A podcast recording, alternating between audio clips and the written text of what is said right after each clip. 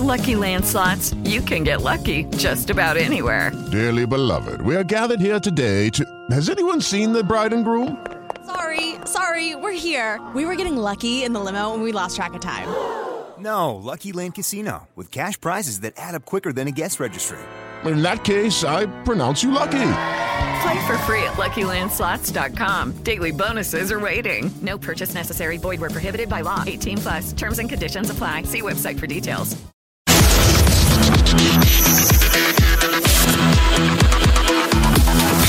Bate pronto. Oferecimento Pare Bate. Apostas esportivas. Eles jogam, você ganha. Chegamos, muito boa tarde. Está começando o Bate Pronto aqui pela Rádio Jovem Pan, no canal do YouTube Jovem Pan Esportes. Vamos todos juntos, seja muito bem-vindo, muito bem-vinda. Até as duas horas da tarde. Hoje nós vamos falar do São Paulo, que mais tarde tem hein, o segundo jogo, o segundo compromisso pelo Campeonato Paulista contra o Mirassol, com transmissão e tudo aqui da Jovem Pan, na voz do Fausto Favara. Vamos falar também do avião, pois é, o São Paulo que acertou uma parceria com uma empresa de voos fretados. O Flamengo, faturamento de um bilhão. E como é que anda o negócio aí pela renovação do Gabigol? Será que a negociação ainda está travada? Thiago Maia, vai sair ou não vai sair? Corinthians, porque tem nova polêmica na área com a nova diretoria do Timão, hein? E o Palmeiras, que se viu aí nas últimas horas também não sei se a gente pode chamar de polêmica, mas saiu a informação de um possível interesse do Palmeiras no atacante Júnior Santos do Botafogo e o John Textor polemizou aí nas redes sociais. Tudo isso e muito mais a partir de agora no Bate Pronto da Jovem Pan. Então já vai deixando o seu like, manda para cá também a sua mensagem através das redes sociais. A gente está em todas, em arroba Jovem Pan Esportes. É o Bate Pronto começando nesta terça-feira. Eu estou com o Vampeta, com o Bruno Prado, com o Vanderlei Nogueira e a gente abre o programa projetando projetando o jogo do São Paulo de mais tarde. São Paulo e Mirassol, Mirassol e São Paulo. Você confere aqui na Jovem Pan, na voz do Fausto Favara, comentários do Bruno Prado, Daniel Liana nas reportagens, Guilherme Nápoles no plantão esportivo, intervalo inteligente diferente com o nosso Vanderlei Nogueira. A bola rola às 19h30, mas já às 19 horas você confere aquele pré-jogo especial da nossa equipe de esportes. É Mirassol e São Paulo, São Paulo e Mirassol. Qual a expectativa para o jogo de hoje? Mas antes, eu tenho aqui a provável escalação do tricolor paulista. Tem a cavalaria do São Paulo, como gosta de dizer o Vanderlei Nogueira, o Vampeta. São Paulo que deve entrar em campo ó, com Rafael, Igor Vinícius, Alan Franco, Diego Costa, Wellington, Alisson, Pablo Maia, Wellington Rato, Luciano Ferreirinha e Caleri. Qual a expectativa para o jogo de hoje? Bruno Prado, muito boa tarde para você. Boa tarde, Pedro. Boa tarde a todos. É um jogo mais difícil do que o jogo da estreia, né? Na estreia, o São Paulo jogou em casa com o Santo André. Hoje joga fora com o Mirassol, o time de Série B, que brigou pelo acesso para a Série A do brasileiro no ano passado.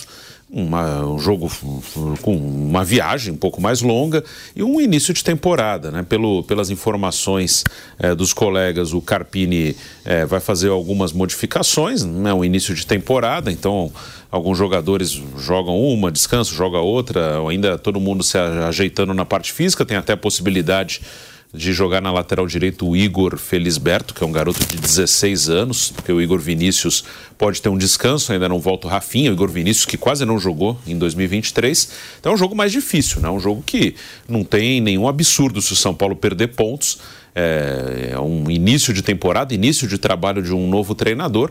Então, o São Paulo tem que se ajeitar para uma reta final de Paulista, para a Copa do Brasil, para a Libertadores, que volta depois de dois anos. Para o brasileiro, o resultado nesse início não importa tanto.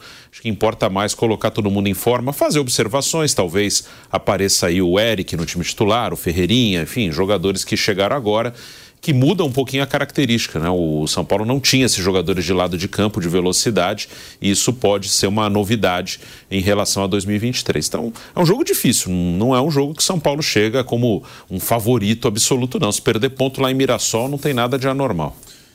E o Eric, que entrou bem na partida contra o Santo André, ganhou créditos aí, pode começar o jogo como titular. Numa dessas, pode receber essa oportunidade do professor Thiago Carpini. É o São Paulo que entra em campo mais tarde. E até sobre essa situação do Igor Felisberto, que citou o Bruno Prado, lateral, promissor, jovem de Cotia. É difícil a gente ver o futebol brasileiro revelando laterais. Hoje a gente tem muitos atacantes de beirada de campo, aqueles extremos, os pontas, né? Chame como quiser, mas lateral tá cada vez mais difícil, agora ganhando uma oportunidade e o Campeonato Paulista pode servir como esse laboratório né? Eu acho que é o momento ideal, perfeito para você testar as novas peças, dar rodagem a esses garotos das categorias de base. Muito boa tarde para você, Vanderlei Nogueira. Mais tarde tem Mirassol e São Paulo com transmissão aqui da PAN. Vanderlei. Legal. Pedro Marcos, boa tarde para você, para o Vampeta, para o nosso Bruno Prado. É, a molezinha que o São Paulo pegou na primeira rodada do Campeonato Brasileiro, eu acho que não vai se repetir. O São Paulo pegou entre os grandes seu adversário mais, mais fraco, na primeira rodada e confirmou seu favoritismo. Isso é muito bom. E, e é um laboratório, como você disse, o Bruno também, com muita razão, entende que é um momento de observação, mas é muito rentável, né? É um laboratório e um momento de observação que gera 40 milhões para o cofre dos grandões. Né? mais 8 milhões para os outros e um pouquinho mais para o Red Bull Bragantino. Eu acho que vai ser um jogo mais complicado mesmo para o São Paulo. É, o Mirassol fez uma campanha boa na Série B do Campeonato Brasileiro, chegou em sexto lugar. É, e o que tem coisa interessante, viu, Pedro? É, em sexto lugar, dois pontos só longe do Juventude e do Carpini. É, esse detalhe, para mim, é extremamente interessante. O, o, o, o, Carpini chegou na vice-liderança, ficou lá é, é, com muito mérito, né, com 65 pontos conquistados. E o Mirassol chegou em sexto lugar com, com 63 pontos conquistados. Tem outra coincidência que é muito interessante, a meu ver. O, o, o Juventude do Carpini, Vamp, marcou 43 gols e sofreu uh, 31. O Mirassol, do professor Mozart, marcou 43 gols e sofreu 31. A mesma campanha. E o Carpini pegou o bonde andando, né, professor? Ele chegou, o time já. É. Na zona de rebaixamento quando ele o chega. O Carpini, sim. É, é. Tanto é verdade que o Mozart tem dois jogos a mais na Série B do que o professor Carpini. Então, acho que vai ser um jogo complicado para o São Paulo, mais complicado para o São Paulo. E São Paulo, que daqui a pouco você vai falar sobre isso, chegou confortavelmente eh, àquela região, estreando o seu avião alugado. Uh, para ter mais conforto, mais comodidade e, e mais horas de descanso. Pedro. Muito boa tarde para você, Vampeta. Bem-vindo ao bate-pronto da Jovem Pan. Jogo difícil para o São Paulo comparado ao da primeira rodada contra o Santo André. É, Mirassol e São Paulo mais tarde às 19h30. Vamp. Boa tarde, Pedro, professor Vanderlei, Bruno, boa tarde a todos. É, o professor acabou de falar aí, o Mirassol, Novo Horizontino, tudo beirou ali a, a primeira divisão do Campeonato Brasileiro, né? O Juventude do Capini, que estava quando ele assume, está ali na zona de rebaixamento, dá uma arrancada e chega, ficou muito embolado ali. O próprio Guarani teve chance também de, de subir. Né? O Ponte Preta, que foi muito mal, beirou para não cair para a Série C. O Botafogo ficou ali mais oito anos em zona intermediária. Mas a verdade é que o jogo é duro. Independente de o Mirassol estar tá na Série B, a gente lembra uma goleada que o Mirassol aplicou no Palmeiras. Palmeiras. Né? O Mirassol. o Mirassol chegou a eliminar o São Paulo também, né? Posso estar enganado faz... na pandemia, Sim. né? Não, o Mirassol faz jogos Morumbi. duros aí diante de todos, contra o Corinthians, contra todo mundo. É uma equipe que se firmou, um município pequeno ali, do lado de Santa Fé do Sul, de Rubiné né, na região de Rio Preto. O que não é de Rio Preto, né, professor? São José de Rio Preto. O que não é, né, dali, né? Nossa audiência lá, jovem. É, mas é mesmo. News lá, Rio é, Preto, é, Brasília. É, a região é. A região é muito forte mesmo. Eu, quando eu lá, eu sou bem aclamado. Ah, o Vampiro Pereira jogou no Corinthians. Agora você é da PAN, pô, a PAN é da hora, né? Vamos trabalhar com garra, gente. Vamos lá, vamos, vamos pra cima do, dos concorrentes. Esse horário é nosso. O povo fica aí com nós. 40, 50, 70, 200 milhões, não importa, mas vai tomar um calorzinho o São Paulo. Vai. vai. É, ó, pegou uma moleza, mas a moleza tem que atropelar, professor. É lógico. Jogou bem o São Paulo contra o Santo André. É, confirmou o favorito. É, então hoje é um jogo mais difícil pelo, pelo calendário do Mirassol. Mirassol pro Somoza, que jogou no Palmeiras, jogou. E no Flamengo no também. Flamengo. No Flamengo. Tá lá, já dirigiu o Guarani também. Já, Cruzeiro, né? Cruzeiro, sim. É foi técnico Cruzeiro. Então, Jogou Olimpíada em Sydney, 2000, é. com a seleção, quando era atleta. Né? É, o Vanderlei levou, né? É. Então é um jogo difícil pro São Paulo, viu, Pedro? E a cavalaria, a boleda não vai, não é? É, rapaz. Não vai. que, que, que acontece com a Arboleda, hein? A Arboleda só quer jogo grande. Né? Nem Rafinha, nem Rames. O negócio do Arboleda é marcar Gabigol, Pedro, Dudu, Zé Rafael, Rafael Veiga. É um cara, que zagueiro, hein, professor? Impressionante. Eu vi ele treinando ali, você viu ele batendo na bola e. Ali aquelas imagens, Pedro. Passou a Arboleda ali. Passou, ó. passou. Tá treinando, Aí, tá, lá com a, tá lá com a é galera. O Lino Alberto. É só o cara bam, bam, bam. Ele fala o Márcio Bernardi lá da, do concorrente. Mas a gente tem mais audiência que eles. Vamos ouvir o Thiago. Carpini. É. Pra gente começar pra cima, né? O bate-pronto. Então o Vampeta daquele jeito. Pra começar a semana daquele jeito. Semana tá da hora. Sol quente danado lá. Tá. Hoje deu. Se bem que hoje deu uma esfriada, pelo menos aqui em São Paulo, Não, capital. falando, tá chovendo igual. Tá chovendo pra caramba aqui, né? Mas até o fim de semana aquele calor e tudo mais. Ó, vamos ouvir o Thiago Carpini, técnico de São Paulo, como ele pensa o São Paulo para a temporada, algumas possibilidades táticas. O Thiago Carpini fala e você acompanha aqui no Bate Pronto da Jovem Pan. Eu acho que vai variar, né, de acordo com a característica também do adversário e da competição. Quando a gente precisar de um cara que rompe linhas com drible, com a velocidade, nós temos o Lucas, podemos voltar ele para essa função. Um cara que, que distribui bem a bola e tem a inteligência de achar os espaços para mudar a bola de lado, para achar um passe de gol. Esse cara é o Luciano, esse cara é o Rames. Então a gente tem boas alternativas para isso.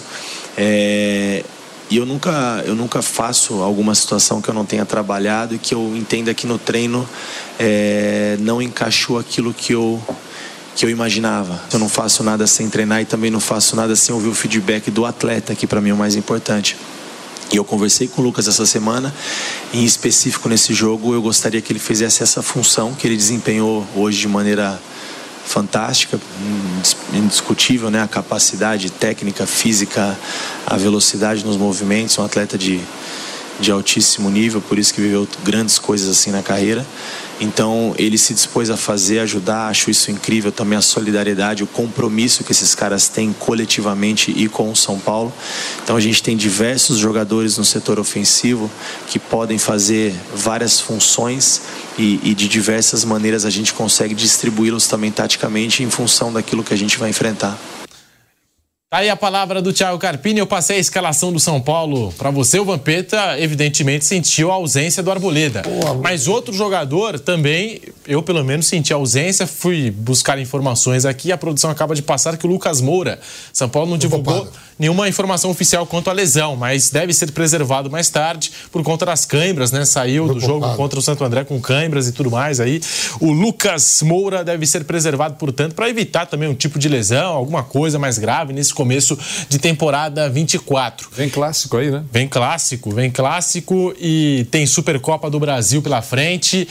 E por falar no São Paulo e por falar em Supercopa, Palmeiras, tudo mais, se liga só nessa novidade que o São Paulo apresentou nas últimas horas, hein? O tricolor paulista fechou um acordo com a empresa de voos fretados Sideral Linhas Aéreas, especializada em aeronaves de nova geração e terá Boeing 737 envelopados com as cores do São Paulo para fazer as suas viagens ao longo dos dois próximos anos.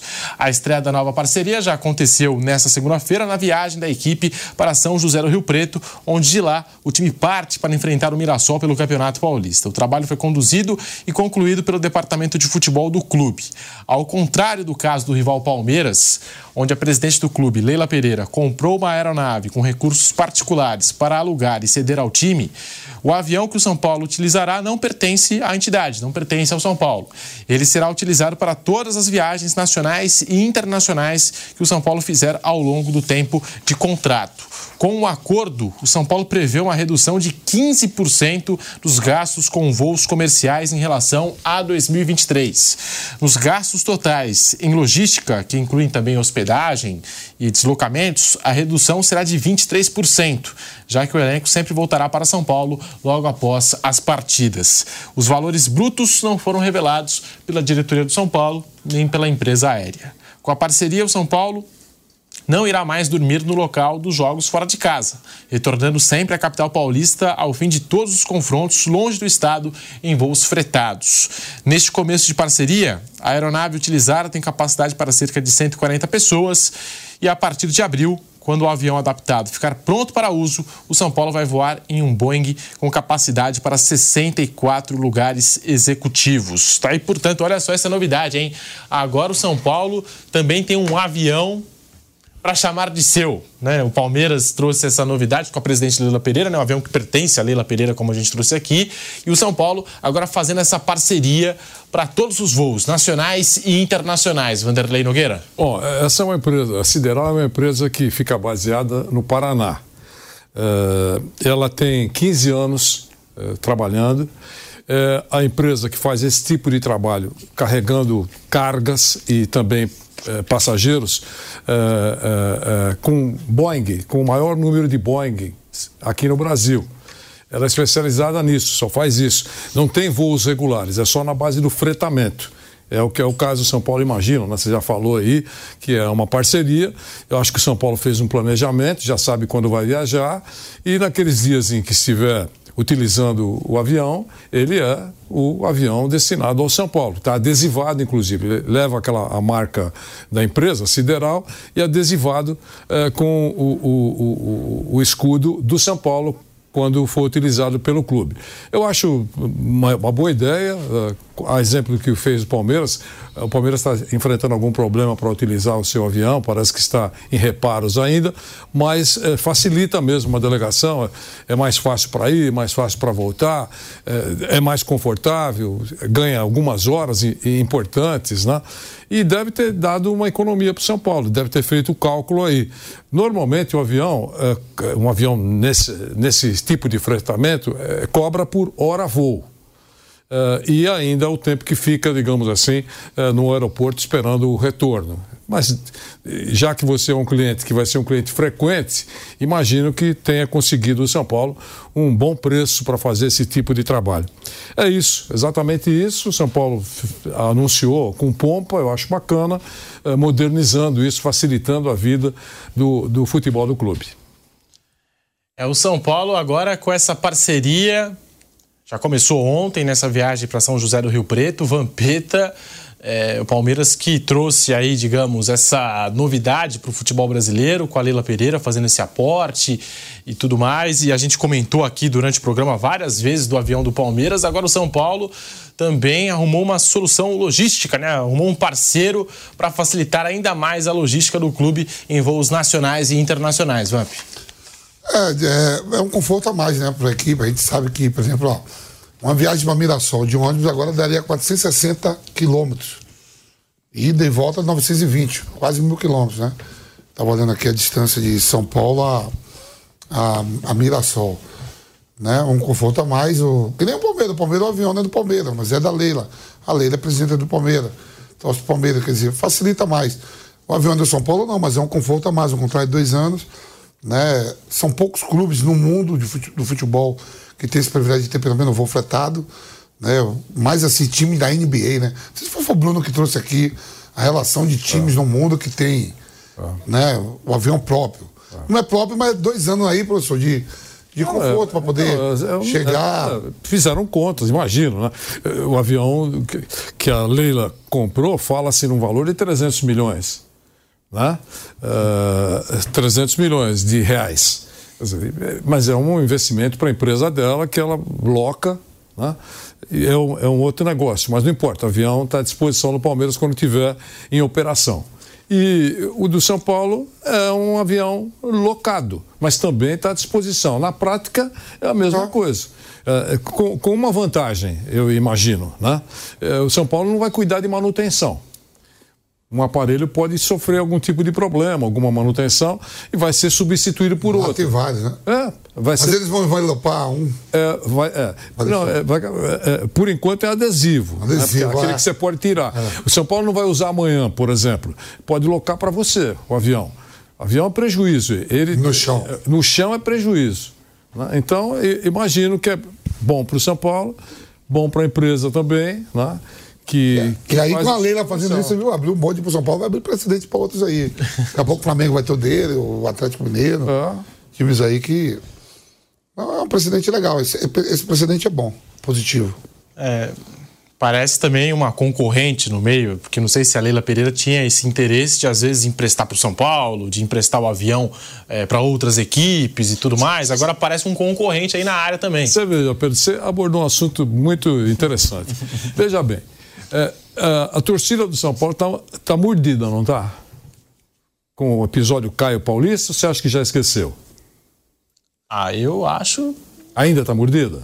É igual a gente falou, não é, não é o Cafu, não é o Roberto Carlos, né? Mas eu, respeito, eu mas mas está incomodado. É. Teve torcedor que tá e ainda tem torcedor que continua incomodado. Eu acho que criaria, digamos assim, um, uma chiadeira nas redes sociais se o São Paulo alugasse o avião placar da empresa Placar se o Palmeiras não está utilizando, poderia. Eu acho, eu acho que os rivais locais não vai pegar nunca. É isso. Quer dizer, então acho que. Esse avião da, do Palmeiras aí, eu acho é, que. Eu, eu acho. Duvido o Corinthians embarcar é, num voo desse. Você entendeu? O Santos. Aí se você falar assim, ó, Botafogo, Fluminense. Cruzeiro, mas os times de São é, Paulo eu duvido o, que alugue. É, no mundo ideal, se não existisse essa concorrência, rivalidade, seria normal. Olha, o preço é melhor da empresa. É, mas no, no mundo ideal, para da rivalidade, o senhor acha que o Barcelona pegaria do Real Madrid? É, claro. Liverpool e, claro. e Manchester City, é Arsenal e Tottenham. Exatamente. Então, essa rivalidade. É a rivalidade. Eu acho isso. Mas você abordou bem. A rivalidade até, digamos assim, nas alturas. Nas alturas, então, sem dúvida. É, Bruno Prado, sobre esse acordo com uma empresa de voos fretados, São Paulo já começou essa parceria ontem e pelo que eu entendi dessa história toda, dessa informação, o avião que São Paulo vai utilizar ainda não está pronto, né? O avião adaptado, 64 lugares. Se o São Paulo conseguir adaptar ainda mais esse avião para auxiliar na recuperação de um jogador, ou até mesmo para envelopar todo o avião com as cores do São Paulo, com o escudo do São Paulo, porque no caso do avião da Leila Pereira com o Palmeiras, é, não existe né, identificação do Palmeiras dentro da aeronave. E também, acho que fora também não. não. Depois vou até dar uma checada. Não, não existe essa identificação, né? Ah. Apenas a marca ali da, da presidente do Palmeiras, né? Placar linhas aéreas e tudo Pedro, mais. Que coloque um adesivo quando é o time que está viajando como fez esse o avião de São Paulo hoje, que foi utilizado agora. É a marca, é, é a marca, é, é, o nome da empresa e abaixo do nome da empresa o logo, o, o, o escudo do São Paulo. Se fosse alugado pelo Nogueirópolis, por exemplo, eu acho que seria a mesma coisa. O, a, a, a, o nome da empresa e o escudo do Nogueirópolis. E aí se é um negócio, né? é um negócio. Eu acho que é bacana, o conforto que interessa. Leva na hora que a delegação está planejada para sair, volta depois do jogo. Eu acho que isso tem peso importante. São Paulo não revelou os valores dessa parceria, mas eu tenho certeza que em breve vai acontecer aquilo que a gente a gente está vendo, a gente está presenciando. O Corinthians apresentou um, um, patrocínio maior do que o do Palmeiras, do Flamengo, e muita gente passou a questionar a presidente do Palmeiras sobre o patrocínio dela, os valores. Daqui a pouco, se a gente tiver a confirmação dos valores do São Paulo e essa empresa, também pode chegar pressão lá do lado do Palmeiras, ó, porque o São Paulo está pagando isso aqui e está conseguindo o avião, está conseguindo o mesmo serviço. E do lado do Palmeiras, quanto que o Palmeiras paga para conseguir esse avião? Qual, como é que é o acordo? Como é que foi costurado esse acordo? É, o Palmeiras banca alguma coisa? É 100% os custos são bancados pela Leila? Eu acho que em breve a gente vai ter também ah, né, esse debate, esse debate, essa comparação. Bruno Prado, que falar desse acordo do São Paulo com a. Vou até puxar aqui de novo o nome da empresa, a Sideral Linhas Aéreas. Bruno Prado. É, acho que é muito bom. Né? Na parte financeira, eles com certeza analisaram, né? O que saiu é até que vai economizar um pouco, mas independente disso, eu não tenho todas essas informações aí de quanto vai gastar, quanto não vai. Mas para o clube, para o time de futebol é muito bom que você tenha um avião à disposição dos atletas. Num... São Paulo vai disputar quatro competições no ano, vai disputar Libertadores, vai ter viagens mais longas. Se chegar, se avançar em todas as competições, pode ultrapassar os 70 jogos no ano, com várias viagens. Então é ótimo ter um avião à disposição, acho que facilita para todo mundo de conforto, tempo de, de espera em aeroporto. Isso vai melhorar muito para os jogadores do São Paulo. Então acho muito bom. Né? Vai dar conforto e vai dar mais tempo para recuperação, para é, para que os atletas possam trabalhar um pouquinho melhor, eu acho ótimo. Né? Nem sei por que, que no caso do Palmeiras, é, foi tanta polêmica, tanta coisa. Uma coisa ótima para pro, os jogadores, facilita a vida dos atletas. Então eu acho muito legal, independente é, do, do avião lá do Palmeiras ser da presidente ou do São Paulo é uma outra, é um outro modelo, enfim, não importa. O que importa é que os atletas terão o seu trabalho facilitado. Então, acho muito bom que o São Paulo também tenha aí, pelo menos por dois anos, à disposição um avião para facilitar a vida dos jogadores. E você aí, o que, que, você achou dessa parceria do São Paulo com a empresa de voos fretados? Quero saber a sua opinião aqui no chat do YouTube também, pelas nossas redes sociais, arroba Jovem Pan Esportes. Vai deixando o seu like. Bora virar a página? Vamos falar do Corinthians. Porque também tem informação do lado do Timão, hein? Lá pelos lados do Parque São Jorge. Caberá ao Corinthians o pagamento da multa pela rescisão de contrato com a Pixbet, que deixou de patrocinar o clube após acordo do timão com a Vaidebet. Ao anunciar o novo acordo de patrocínio master há duas semanas atrás, Augusto Melo, presidente do Corinthians, disse que a nova parceira seria responsável pelo pagamento dessa multa. Ao GE, nas últimas horas, a assessoria do Augusto Melo disse que ele se confundiu. Nós temos aqui a palavra do Augusto Melo dizendo que a nova patrocinadora do Corinthians, né, a casa de apostas, a Vai de Bet, iria arcar com os custos da multa rescisória do antigo parceiro. Nós temos a palavra do Augusto Melo para você conferir. Para mostrar para você a grande credibilidade e a grande empresa que a Vai de Bet é, é um contrato de 36 meses, são 360 milhões, existe uma multa que era de 30 milhões da, da, da PixBet, que cumpriu um ano, tem uma multa hoje de 20 milhões, que ela vai arcar, fora esse patrocínio 360 milhões, ela arca com mais a multa, tem uma antecipação, que aí é o Corinthians, foi feita uma antecipação quando assumiu esse contrato com a PixBet. Essa declaração foi feita no dia 7 de janeiro, quando o Corinthians apresentou o novo patrocinador. Agora veio essa notícia que o Corinthians vai arcar com a multa rescisória e a assessoria do presidente Augusto Melo confirmou que ele se confundiu na hora de passar ali os detalhes e, e, e, essas informações quanto à multa rescisória. Além dos 10 milhões mensais, 10 milhões de reais mensais ao longo de três anos, a Vaidebet concordou em pagar 10 milhões de reais em luvas, um bônus pela assinatura do contrato ao Corinthians. O valor já foi entregue ao clube.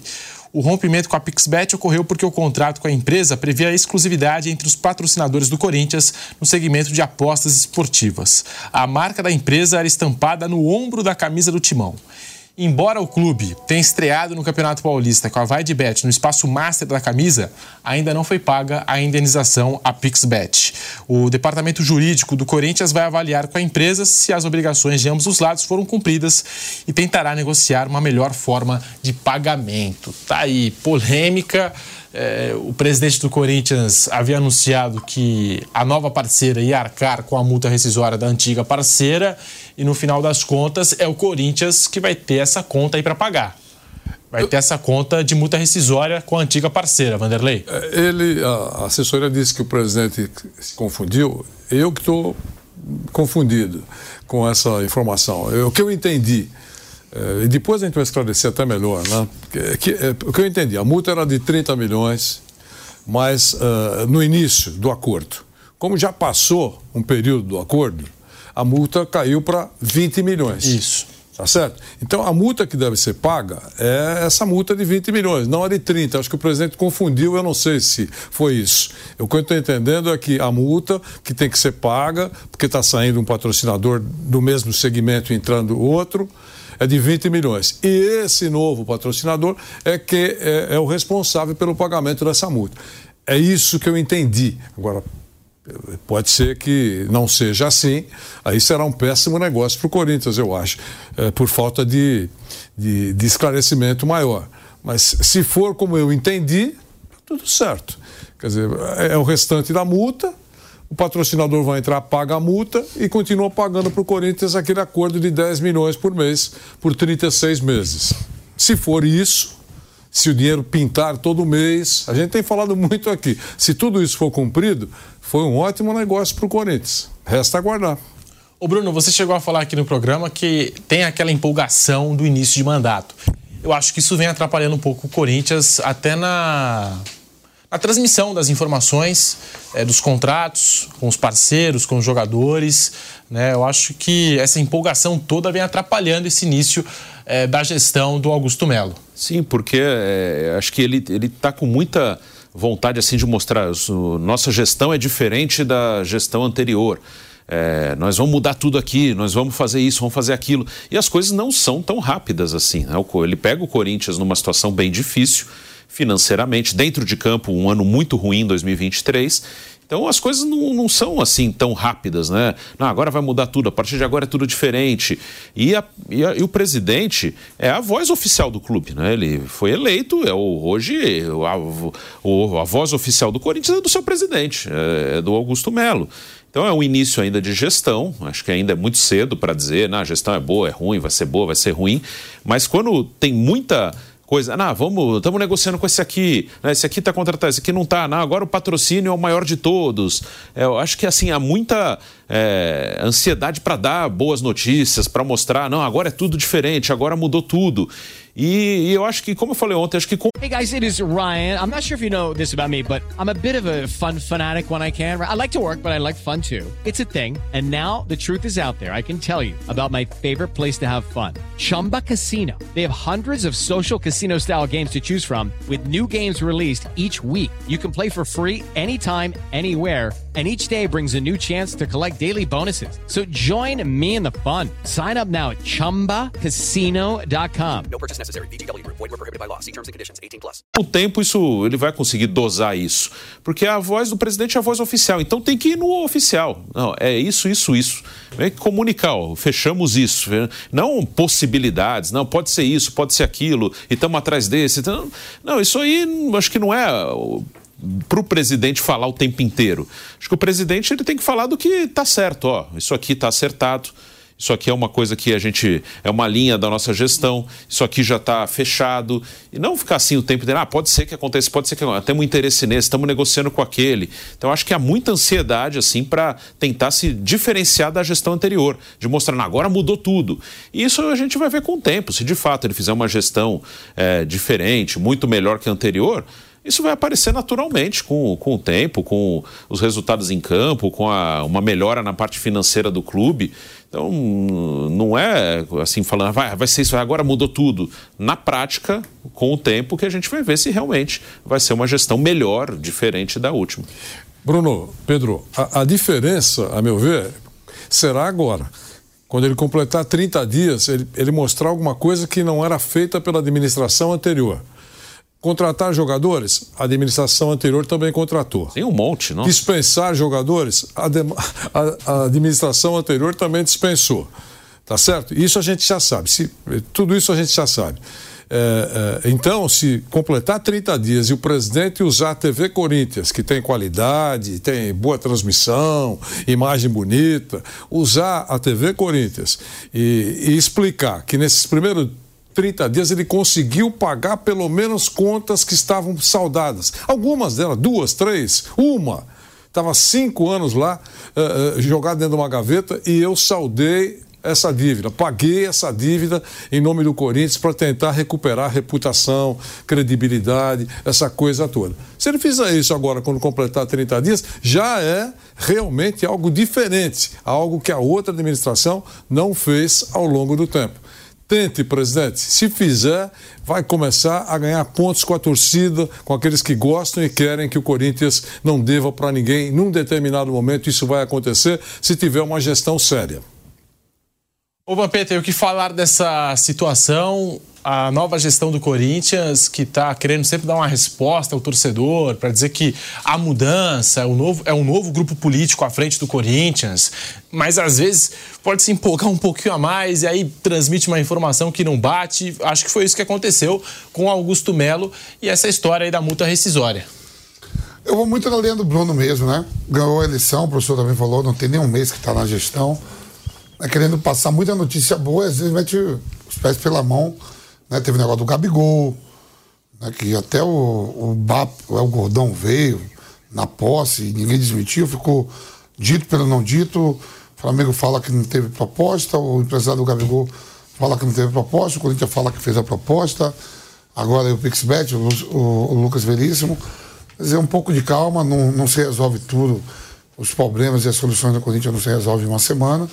É ter um pouco de calma, as intenções são as melhores. E às vezes você vai e vai para coletiva. Aí coletiva vai e fala. Fica na expectativa, né? Anunciou a contratação do Lucas Veríssimo.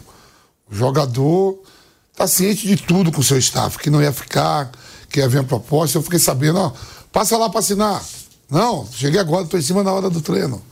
Depois do treino, não, vou buscar minha esposa no shopping. Amanhã. Ah, tenho que pegar meu filho, tenho que ver. É tudo história, né? E aí o balão foi dado.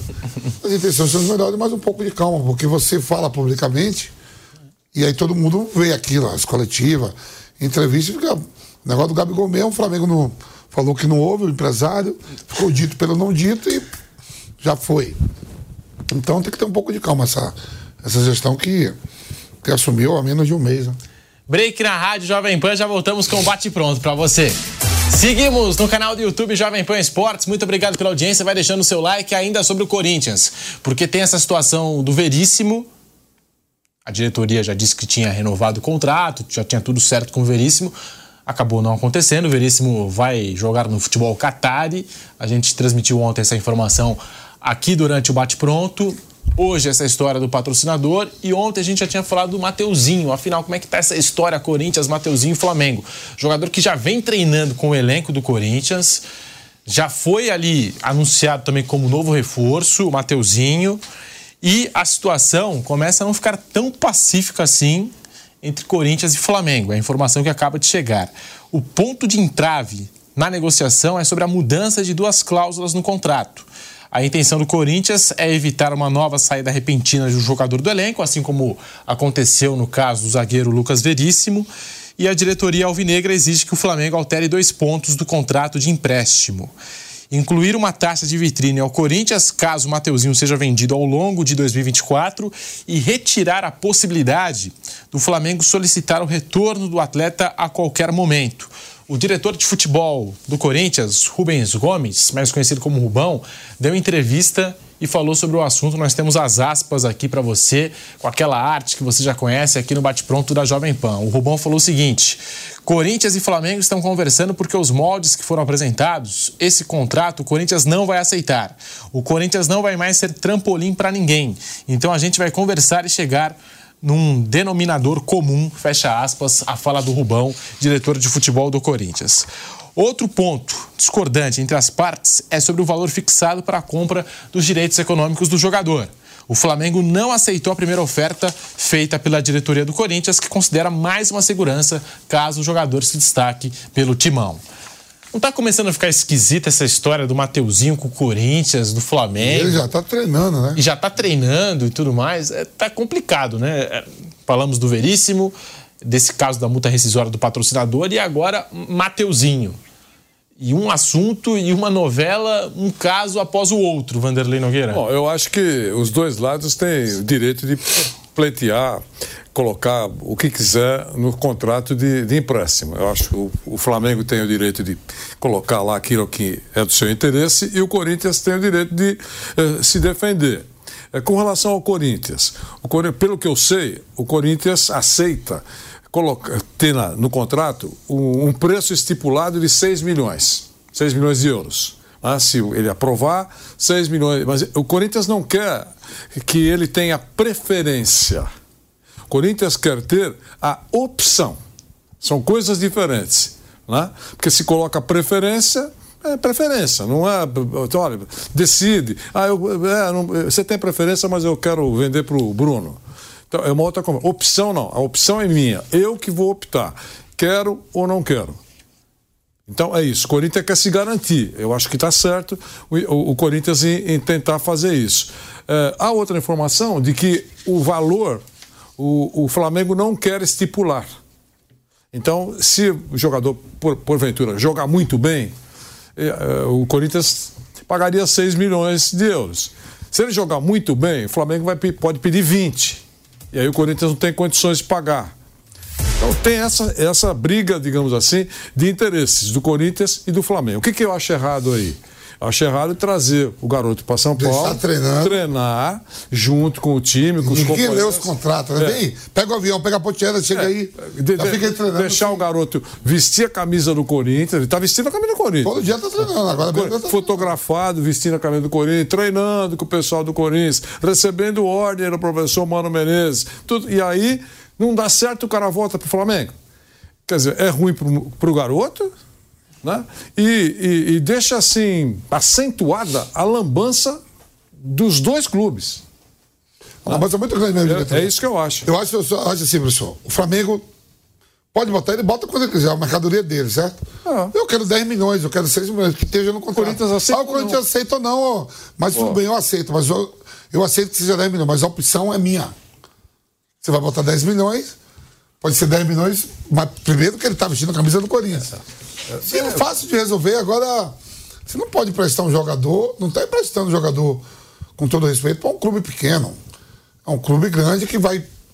Enfrentou o Flamengo na temporada, vai enfrentar. De repente pode enfrentar pela Copa do Brasil, ou até uma Sul-Americana, a gente não sabe se o Flamengo vai passar de fase da Libertadores. Pode se encontrar, vai se encontrar dois jogos no brasileiro, vai ter. E aí é muito esquisito. Isso aí só prejudica o menino. A pessoa não resolveu, não botou as causas. Flamengo. Botou o Flamengo sabendo que lá não vai jogar. É. Que se emprestou é porque não tem interesse. Não está nos planos do Tite, né? Tem o Varela e tem o Wesley. Wesley. Muito estranho isso aí, viu, Pedro? Tá muito estranho, tá ficando esquisita essa história. A gente tá de volta na Rádio Jovem Pan, agora sim, em todas as plataformas. Bruno Prado, o que falar desse caso aí? Mateuzinho já tá treinando com o Corinthians. E o negócio parece que nas últimas horas é, ganhou novos capítulos essa história envolvendo o Corinthians e Flamengo, Bruno Prado. É, essa outra coisa tá foi precipitada, né? O, se o Mateuzinho ainda não é jogador do Corinthians, ainda não houve um acordo fechado entre os dois clubes, ele tinha que estar lá no Flamengo. Ele, por enquanto, ele é jogador do Flamengo. né? Ele não é um, um jogador do Corinthians por empréstimo, ainda não fechou esse empréstimo. E como o que está acontecendo com o Thiago Maia. O Thiago Maia está negociando com o Internacional. Parece que o Inter fez uma nova proposta, não teve acordo anteriormente. E o Thiago Maia está treinando no Flamengo. O Thiago Maia não foi para os Estados Unidos, com o elenco principal, está no Rio de Janeiro Tem treinando. É, ele é jogador do Flamengo nesse momento. Pode ser que, daqui, que hoje mesmo o Flamengo aceite uma proposta do Inter e ele seja vendido, mas por enquanto ainda não foi. Então não faria sentido o Thiago Maia estar treinando no Inter, enquanto o negócio não foi fechado. É a mesma coisa, né? Se ainda não foi fechado um acordo entre Flamengo e Corinthians, não sei por que, que o Mateuzinho veio para cá, né? Ou pro Corinthians. É, ele tinha que estar lá no Flamengo, que ele ainda é jogador do Flamengo. Aí se tiver acordo, ok. Mas é, me parece mais uma coisa precipitada, né? Não, não Você sei não faz assim. Bruno, assim, ó, faz assim, ó. É, não vamos botar. Vocês não topam que bote o valor. Tá bom, eu também não tenho opção de compra. Agora, é um contrato de um ano de empréstimo. Se nesse um ano ele sair, vocês têm que me com 2 milhões. Sim. Tem uma 2 proteção milhões de euros. É. Bota uma cláusula assim, 2 milhões. Que nem o Robert né? tá no, no Inter, o Inter botou É. uma cláusula. Porque de repente o Mateuzinho tá jogando e aí sai a qualquer momento. Ó, pintou uma proposta do, do time do, do Veríssimo. Seria, seria um valor. Tchau. Fica base. E não é um time qualquer. Seria um valor o Corinthians cobrando pela utilização da vitrine. Da vitrine? Sim. É porque se, é, ó, já que não quer vender, Lógico. não quer nada, então tá bom, ele vai ficar aqui. Se vocês venderem aqui, ó, queremos 2 milhões de euros, sei lá. É eles que discutem. Eu acho que não colocando um preço, o Flamengo está se protegendo. Pode ser, o garoto chega valendo seis. O Corinthians aceita pagar seis. Mas eh, valendo seis. E aí joga demais. E, e começa a valorizar. Fica num um preço que o Corinthians vai perder É, fácil. mas o Corinthians também não pode chegar assim, o menino tá jogando demais, o Flamengo, opa, tiramos aqui, vendemos. É, isso lá. aí, exatamente. Tem que ter essa, É. Tem. essa taxa de vitrine É, de uns 2 milhões. Vocês não querem botar seis, então não, vou botar dois para me proteger. A hora que tirar, vai ter que dar 2 milhões. 2 milhões hoje dá quase. Dá o quê? 10 milhões de reais. Eu não sei há quanto tempo essa história vem se arrastando, porque a gente não sabe, às vezes, os detalhes que lógico. correm nos bastidores, É. o que, Sabe que o que foi- acontece. transpirou aí. Mas é engraçado essa notícia sair basicamente dois dias, três dias depois do que aconteceu com o caso do Lucas Veríssimo. Talvez a diretoria tenha falado assim, ó, no caso do Veríssimo a gente já se deu mal, vamos ter que nos proteger aqui nesse caso do Mateuzinho. Mas aí pro jogador também é muito complicado, já tá treinando com o Corinthians. O Tite acho que já nem conta mais com ele no elenco do Flamengo. Não conta, senão não estaria emprestando, né? Aí, de repente, numa dessas, o negócio não vai pra frente, o Flamengo não concorda com, com o que o Corinthians está pedindo aqui, com esses dois pontos que eu já citei. Volta, Mateuzinho, volta pro Flamengo. Aí também, também é complicado. É, o Botafogo também, agora, anunciou um jogador do Girona, o Manafá, né? e anunciou o jogador e de repente desistiu do negócio. Mas ali foi o jogador que eu tava lendo, acho que não foi Assim, culpa do é, Botafogo. São casos diferentes, mas não eu foi digo, culpa do Botafogo. O jogador é, que falou, não, não vou e mas, não quero ir mais não. Mas entra naquilo que a diretoria anuncia e depois volta atrás, é uma decisão oficial. Enfim, é sempre muito, muito estranho. É, bora falar do Flamengo? Vamos falar do Mengão, faturamento ali em um bilhão de reais. Vamos falar do faturamento da equipe rubro-negra. Quanto? Você um bilhão. Um bilhão. Agradeço aqui. Vem em mim, vem em mim, vem em mim. Vem em mim, tira o Pedro. Esse que vos fala. Alô, Landim, Marcos Braz, Spindel. Vocês não estão acreditando o nosso Vampeta. Vão pra coletiva, não foi só, só, só o. Bandeira de Melo. Pô, que isso, cara. Que ingratidão, que povo ingrato, hein? Segundo a reportagem do Gilmar Ferreira, através do Globo, o Flamengo apresentará no balanço de 2023, a ser divulgado em abril, um faturamento que ultrapassa a marca de 1 bilhão de reais. 1 bilhão e 300 milhões de reais. Será a terceira vez seguida que os rubro-negros superam o bilhão de reais em receitas. E desta vez sem as premiações vultosas do futebol, consequência dos resultados ruins do time. O Flamengo fracassou na temporada 23. O bom trabalho na captação de recursos mantém a autoestima elevada na Gávea. Nunca um clube faturou tanto no Brasil e a maior capacidade de investimento é indicativo de sucesso desportivo. Apesar de ainda estarem sendo compilados, os números apontam um crescimento da ordem de 20% sobre os valores apresentados em 2022. Em 2022, o Flamengo apresentou 1,15 bilhão e agora já está em 1,3 bilhão. Com exceção das metas desportivas do futebol, o clube foi bem em quase todas as outras, consolidando-se numa posição ainda mais confortável em relação às suas dívidas. No balanço divulgado em 23, o volume das receitas realizadas no ano anterior já era três vezes maior do que o passivo, calculado em 444 milhões de reais. E a tendência é seguir quebrando barreiras. Essa semana o clube deve fechar acordo para a venda dos direitos de exploração das placas em jogos como mandante por cinco anos no período entre 2025 e 2029. A empresa pagará ao Flamengo 45 milhões de reais por ano. No contrato todo acumulado, 225 milhões de reais. Fora um adiantamento de 25 milhões de reais como garantia pagos já neste ano de 2024, totalizando 250 milhões de reais. Hoje o próprio Flamengo negocia as placas e garante ali cerca de 30 milhões de reais por ano. Tá voando o Flamengo, hein? Nas finanças, mais uma vez, pelo terceiro ano seguido, o Vampeta, o Flamengo ultrapassa um bilhão de reais de faturamento. Agradeço isso que vocês falam, né? Brincadeiras à parte, o time. É tem, tem uma a maior torcida aí, uma das maiores torcidas do mundo é, é a maior torcida do Brasil, né? Se organizou ali, né? Busca patrocínios, né? Como você mesmo falou, imagine se tivesse as conquistas, né? Nossa. Não conquistou nada. Nada. Nada e teve esse faturamento, se organizou. Hoje o Flamengo consegue tirar jogadores de outras equipes aqui, não só do Brasil, da América, da América do Sul, por exemplo, o goleiro Santos, né? O Flamengo foi lá e pagou ao Atlético Paranaense, hoje não está nem mais, está no Fortaleza, era um jogador de seleção, o Flamengo pagou à vista.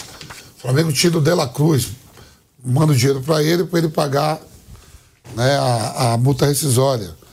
O Flamengo vai ao mercado aí, foi em busca do Luiz Henrique aí, tá lá, o Gordão estava lá na Espanha, brigando, quer dizer assim, agora os resultados do campo de 2023 não foi legal. Mas a gente se ganha, essa parada ia lá para um bilhão e meio. Né? Um clube forte, favorito a ganhar competições na temporada 2024, uma comissão técnica ex-seleção, né? O Tite ali com seu filho, Seleção Sampaio. Como é o nome daquele que dá entrevista? É o Tchan, né? Kleber Xavier. É o Kleber Xavier. Junto ali, quer dizer, aí vai brigar por tudo de novo. E eu tava vendo ontem que o Flamengo tá interessado no jogador do Braga do Antônio Salvador, que o Vampeta conhece bem. Daqui a pouquinho a gente vai passar essa informação. Ainda tem o Léo X aí que tá na parada também, né? Que não definiu, né? Ainda parece que o Flamengo não desistiu 100% da operação do negócio. Esse, esse, aí que você falou é, é que, que posição? Meu campista, pelo que eu entendi. Meu, meu campista. Já, já vou confirmar até aqui essa informação que o Flamengo está interessado no atleta do Braga. Vanderlei Nogueira, o faturamento do Flamengo, mesmo num ano com vários fracassos dentro das quatro linhas, superando um bilhão de reais. Vanderlei? É, o, o Pedro, o, o, fracasso, né? A gente eh, entendeu, muita gente entendeu como fracasso pelo potencial, pela força do Flamengo. É, tinha que brigar mais pela, pelas competições, pelo título de competições, e em alguns casos não aconteceu. Então, a coisa não encaixou.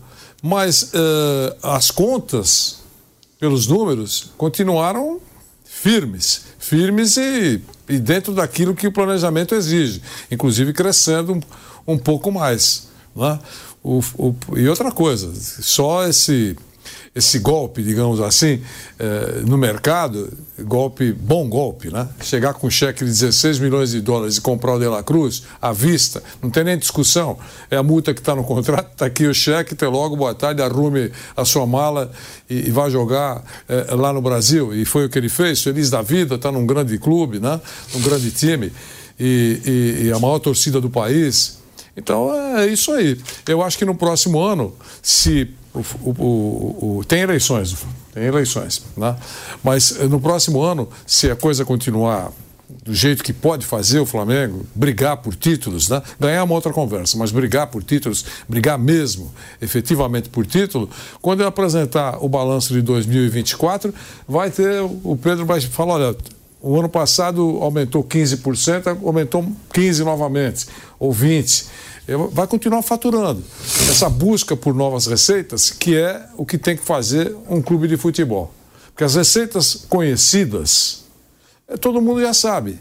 Né? É o patrocínio da camisa, é, é, é o sócio torcedor, tem uma bilheterias, todo mundo sabe as, as receitas uh, conhecidas, habituais. Agora, a criatividade é buscar novas receitas novos espaços, uh, todo dia surge uma coisa nova, uma plataforma nova, o clube tem que aproveitar e, se possível, melhorar a rentabilidade de cada uma delas. Então, o Flamengo está fazendo isso, os números são bons e resta a torcida agora aguardar um bom rendimento em campo. Bruno Prado, um trabalho que vem desde o Bandeira de Melo e o Flamengo colhendo os frutos aí, um bilhão de reais, mais uma vez ultrapassando essa marca do bilhão, Bruno Prado. É, nessa parte financeira de faturamento, o Flamengo vai muito bem. Já há um bom tempo, um time que conseguiu se, se ajustar, tem um potencial de faturamento enorme pelo tamanho da torcida que tem. É, é o mesmo caso do Corinthians, né? O Corinthians ele está numa situação financeira difícil, mas tem um potencial enorme para conseguir é, arrecadar, né? mas aí tem que arrumar a casa, que foi o que o Flamengo fez. Né? O Flamengo fez a longo prazo e, e, e já há alguns anos tem esse faturamento altíssimo, é, o que mostra que são coisas diferentes a gestão do clube com a gestão de futebol. Né? E o sucesso esportivo ele tem que ter as duas coisas aliadas, né? pelo menos um sucesso esportivo com frequência. Às vezes você pode estar numa situação ruim e por algum motivo, por um ano ali, o time se encaixa e consegue ganhar alguma coisa.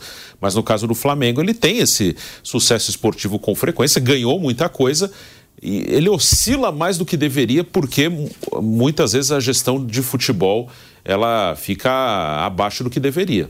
O Flamengo ganhou muita coisa. Né? O Flamengo ganhou duas Libertadores, ganhou Copa do Brasil, ganhou dois brasileiros, enfim, entre outros títulos de menor expressão nesse último período aí, desde 2019, quando passou a ganhar, voltou a ganhar as grandes competições. Ele só não é mais regular porque às vezes a gestão de futebol é uma, é bagunça. Ano passado, troca de treinador o tempo inteiro, é, fica muito suscetível à pressão, é, às vezes aí torcida pressiona imprensa, youtuber, twitteiro, sobe hashtag e aí cai treinador. Né? Então, é uma diretoria que às vezes não passa essa convicção na gestão do futebol.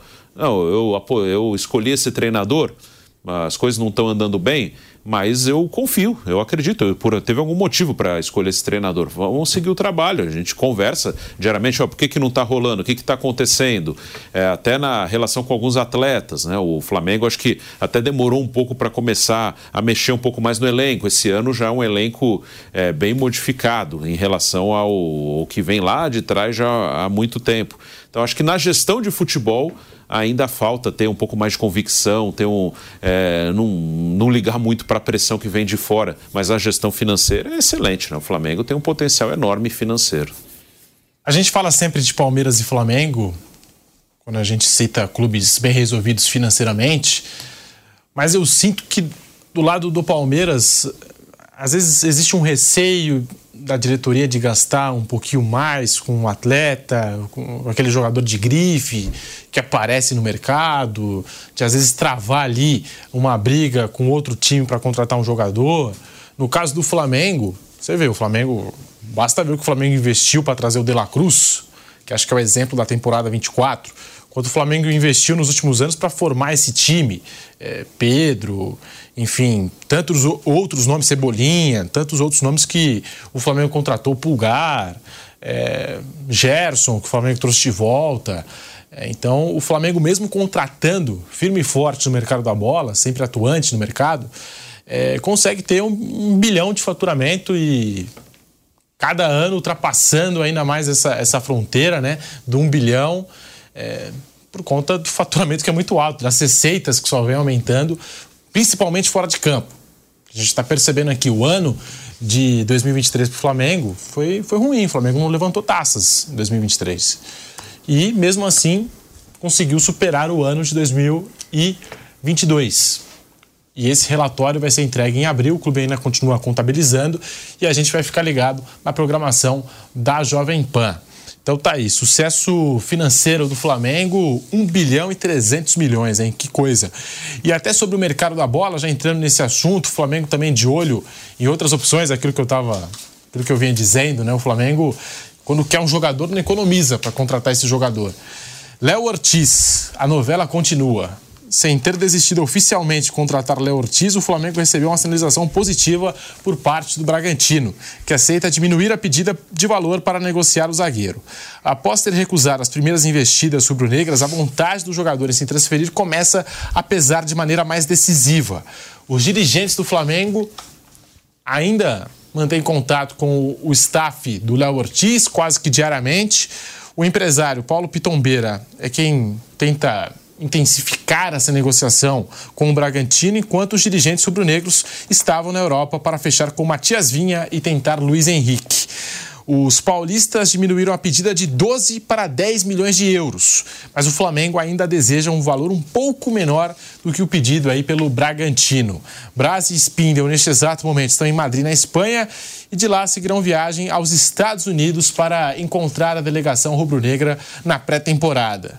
O encontro com Rodolfo Landim será crucial para debater a nova investida por Léo Ortiz. A ideia do Flamengo de acordo com os nossos colegas que cobrem o Mengão, é enviar uma nova proposta ainda nesta semana.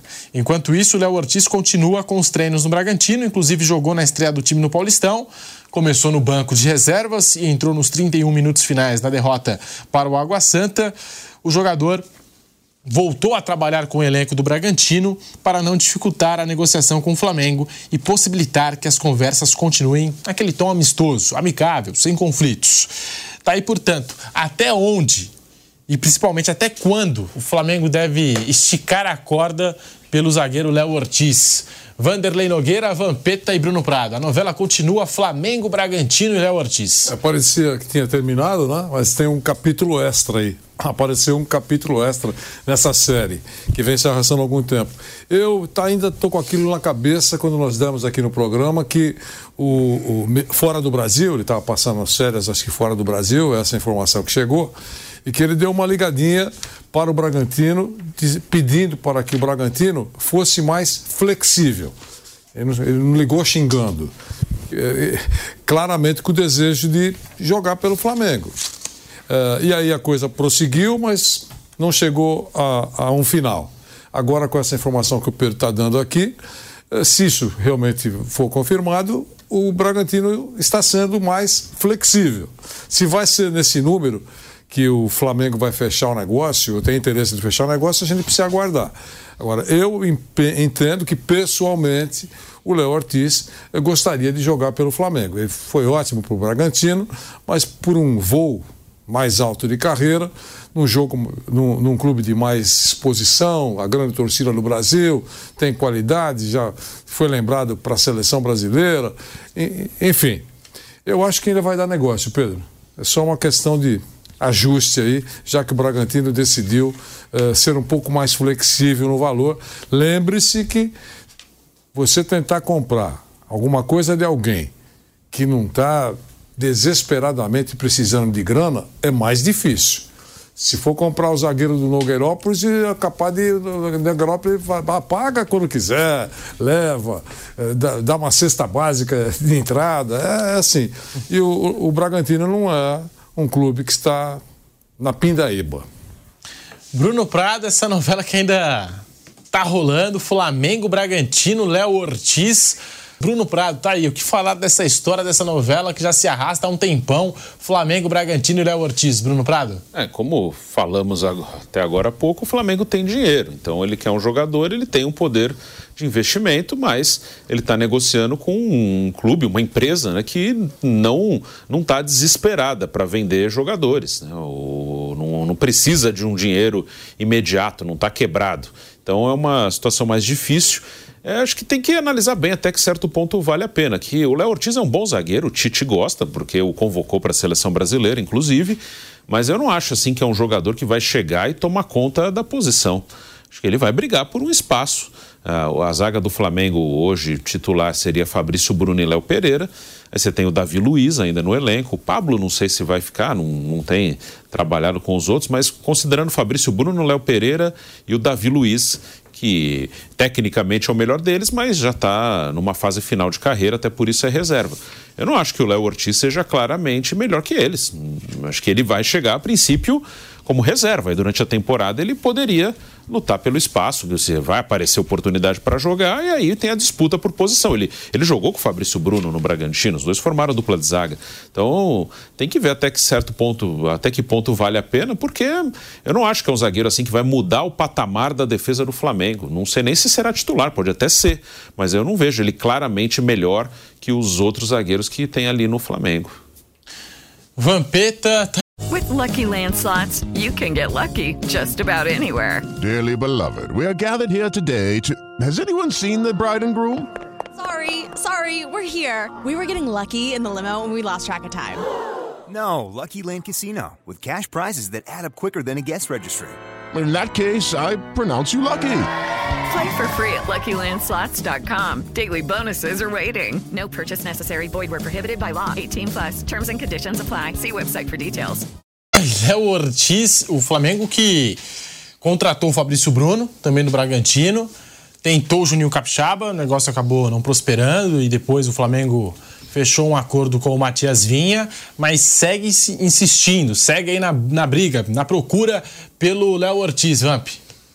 É, o Flamengo tem uma relação boa, né, com, com o Red Bull Bragantino, né?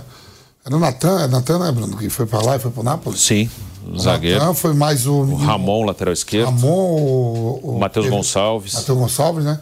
Sim. Então, uma relação boa. Acho que estremeceu um pouco, porque o Flamengo tem interesse no, no time, tem interesse no Léo Ortiz e queria também o Juninho Capixaba. Aí estremeceu um pouco essa, essa convivência, né? É, é o interesse o Flamengo agora traz o Vina. Pronto, esfriou. De repente pode ser o Léo Ortiz. E o atleta tem interesse de ir, mas sem fazer, né, sem fazer fumaça, que está também num clube que paga em dias. Um clube que vai disputar aí, disputa pré, tá na pré-libertadores, né? Sim. Passar, pega o Botafogo, ó, um mata o outro. E se eu sou o Corinthians, eu vou atrás do. O Corinthians tem que rezar pro o Flamengo contratar um zagueiro e pegar o Pablo. É, não tá na amizadinha com. Acerta logo com o Mateuzinho e, traz, o, e traz o Pablo. É, perdeu o Lucas Veríssimo. E o Pablo, o Pablo já conhece o Corinthians. Já foi campeão brasileiro lá. Já conhece. Mas o Corinthians é um, um, nome bom aí, ó. Pra zaga do Corinthians, o Pablo. O Pablo não vai jogar no Flamengo mesmo. É, tá meio encostadão lá, né? E no Corinthians ele é titular. No Corinthians ele vem, ele é titular. Mesmo com Félix Torres e Caetano? Joga ele Félix Torres. Porque tem um zagueiro toda hora toma cartão, é expulso. Ah, sim. Não sei o quê. Alta, eu ia, se eu sou Corinthians, eu ia atrás do Pablo. Pô, seria um bom negócio. Acho que seria um bom negócio pro, pro Corinthians. A vaga do Pro jogador também, para ganhar mais é? minutagem. Ele já conhece o Pro Flamengo, de repente, porque não vai utilizar Não vai utilizar, ele já conhece o Corinthians, já foi campeão lá. Eu acho que seria um bom negócio para todo mundo aí. Se, é? se conseguir acertar e também ter os valores, claro, não sairia de graça. No caso, o Mateuzinho, né? É, já, Já traz logo, faz uma cagada só. Se der merda, dá com os dois. Se não der, dá os dois contratados. Pronto. Aí não traz, vai tentar o outro, aí volta. Faz logo uma merda só. Se der certo, deu certo. Se não deu, pronto, já não deu com os dois juntos. E voltando do break, Gabigol, sonho antigo do Corinthians. Gabigol deu entrevista pro Zico antes do início do Campeonato Carioca. O Zico não tá mais com nós, Falou não, de é? vários temas. É, o Zico Vazou da acabou, acabou nos, nos deixando. né? Eu vi, Zico. Informações de fonte. Eu vi o Zico esses dias. Eu vi ontem de noite. Na Band, uma hora, duas horas da manhã. Sabe que eu tô insônia, né? Estamos de volta, estamos de volta na Rádio Jovem tá- Pan, em todas as É. plataformas. Tá Bora falar do Gabigol, que deu a primeira entrevista de 2024. O Gabigol deu a primeira entrevista pro nosso Zico. Pois é, o ídolo máximo aí do Flamengo, o ídolo do futebol brasileiro, Zico, entrevistou o Gabigol, colocou algumas metas, falou do Flamengo, o que espera da temporada. Lembrando que essa entrevista foi um pouco antes do início do Campeonato Carioca. É, o camisa 10 sobre o negro foi questionado sobre qual será a final do estadual. E ele apostou no Fla-Flu. Vamos acompanhar o que disse o Gabigol. Nós temos a arte aqui para você com as aspas do Gabigol. Acho que o Botafogo pelo investimento. Com a SAF eles podem contratar alguns jogadores. Ficaram alguns também do ano passado, então pode ser uma equipe muito difícil. O Vasco, pelo ano ruim que teve, quase caiu, pode ser que eles voltem. E o Fluminense, atual campeão da Libertadores. Então eu aposto no Fla-Flu na final. É um clássico muito bonito. É muito legal. Espero que dê Flamengo dessa vez, fecha aspas. Lembrando que Flamengo e Fluminense já vem decidindo o Campeonato Carioca nos últimos quatro anos. Em 20 e 21, deu Flamengo. Em 22 e 23, deu Fluminense. É o que se desenha, eu acho que para esse O ano. Fluminense sabe buscando o tri na história, né? Que eu acho que ele nunca teve um tri. O se ganhou foi lá em 1910, sei lá. Lá atrás. É em busca do tri. É o que se desenha para mais esse campeonato, Fla-Flu aí na final de novo. Botafogo que brigou pelo título do Campeonato Brasileiro. O Vasco, que eu acho que depois do que passou no ano passado, como disse o Gabigol, vem num ano aí de, de recuperação. É, são equipes com, com investimento. Eu acho que esse ano vai dar o quadrangular. Pela pressão que o Botafogo vem sofrendo, as duas, a torcida, a torcida do Botafogo tá aí no jogo e vaiando os atletas, né? Tá vaiando os caras pelo, pelo que aconteceu no brasileiro. Eu acho que dá o quadrangular. O ano passado, o Volta Redonda se intrometeu ali, né? Sacou o Botafogo, né? Foi. Eu acho que esse ano fica os quatro. Os quatro vão chegar na reta decisiva de chegada do Campeonato Carioca. É, você vê por aí também, Bruno Prado, uma final Fla-Flu ou você acha, vai pelo Vampeta aí, os quatro grandes vão disputar aí a fase mata-mata? É, acho que tem, deve a semifinal entre os quatro e acho que Flamengo e Fluminense eles são melhores que os outros dois. Então, se fosse fazer uma aposta agora, acho que os dois são os favoritos, sim, para chegar na decisão. O campeão da Libertadores, Fluminense, é, por enquanto perdeu o Nino de titular, talvez o André ainda saia, hum, trouxe alguns reforços, Renato Augusto, Douglas Costa, o Flamengo com um time muito forte, né? O Flamengo foi mal ano passado, mas tem um time forte. E o Botafogo e o Vasco colocam um pouco abaixo. O Botafogo é difícil saber como vai ser, né? O Botafogo tomou uma pancada muito É, forte no ano é passado. Né, É, Bruno? tem isso, vai dividir a atenção. passar, se Não, complica. Vai dividir, aí vai ter dois confrontos de pré-libertadores, um contra Melgar ou Aurora e depois possivelmente contra o Bragantino. O Bragantino pega quem? Pega um time colombiano, Águilas Douradas da Colômbia, que vai jogar pela primeira vez a Libertadores. Então tem essa questão do Botafogo e o time do Vasco. Tem muita gente falando, ah, o Vasco está contratando pouco. Né? Contratou o João Vitor, que era do Corinthians, o Adson, que era do Corinthians, o David, que era do São Paulo. Mas o Vasco ele já contratou muito no meio do brasileiro. Né? O Vasco ele desmontou um time e montou outro com o brasileiro em andamento, até por isso conseguiu se salvar do rebaixamento. Eu não acho que esse time atual do Vasco, que jogou vai o segundo turno do brasileiro, agora tem mais alguns reforços. Eu não acho que era um time para brigar para não cair até o final, não. Acho que ele brigou mais pelo início do campeonato, que foi muito ruim. Acho que esse time atual do Vasco é um time, Paeta pelo menos, de meio bem, de tabela ali. amistoso agora, perdeu 9 quilos. Tá, tá bem, tá, tá, Ele jogou melhor. bem, né? Jogou bem pra caramba. E é um jogador de muita qualidade. Então, eu não acho que o time do Vasco. Ainda a gente tem a imagem da briga contra o rebaixamento, que foi até a última rodada. Mas acho que aquela briga foi mais pelo início do que depois. Depois o Vasco se reforçou bem, veio o Ramon Dias, chegaram É outros jogadores. forte, é, é bom time. É time de meio de tabela, pelo menos. O Tite fez aquela comparação do Campeonato Paulista com o Campeonato Carioca. Se, ele fala, ó, os clássicos aqui estão mais equilibrados do que em São Paulo, eu ia concordar com ele. Mas é evidente que o Campeonato Paulista está acima no nível técnico do Campeonato Carioca. Só que os clássicos, aí sim, aí sim, se for pegar pelos clássicos, os quatro grandes do Rio chegam bem esse ano pro Campeonato Carioca. Pedro, manda, manda, manda o Corinthians botar o sub-20, São Paulo botar o sub-20 pra pegar o Novo Horizontino no Mirassol. Manda pra ver o que acontece. Lá, o- agora o Flamengo meteu o sub-20 lá, empatou. O Fluminense tá jogando, ganhou. Manda vir aqui em São Paulo, o sub-20. Manda o sub-20 do Fluminense pegar o, o Mirassol, o Novo Horizontino, a Ponte Preta. A chance fica Guarani. difícil. Eu acho o seguinte, com relação ao Campeonato do Rio de Janeiro, eu acho que os clássicos eu coloco como mais animados. Mas aqui em São Paulo, os clássicos também são disputados. eh, bem disputados. Eu acho, eu vejo dessa maneira. Agora, eh, eh, não tenho nada contra achar que os clássicos do Rio são mais. são melhores do que os clássicos de São Paulo. É uma questão de opinião, não- ninguém. não cabe discussão. Agora, os outros de São Paulo são disparadamente melhores do que os outros do Rio de Janeiro. É, e, não, e não dá para discutir isso. Acho que se você perguntar para os caras do Nova Iguaçu, do Aldax do Rio, ah, do- e, e outros, ele- até eles vão concordar. Então. Eu entendi o Tite. Tá vendendo o peixe dele lá, tá no Rio. bem. E com relação à parte final do campeonato, eu torço para que fuja da mesmice. Eu acho que a final será Fluminense e Flamengo. Pronto. Mas no quadrangular, eu gostaria de que ti- tivesse aí um estranho. Sabe? Eu torci, eu torci muito por uma zebra. No último Campeonato Paulista, torci por uma e chegaram três. eu pedi só uma para mesmice ser jogada pela janela. Vieram três zebras. No Rio de Janeiro também estou torcendo por uma zebra. E em São Paulo também por uma zebra. E Tipo você assim. fala, e São Paulo pode dar, viu, professor?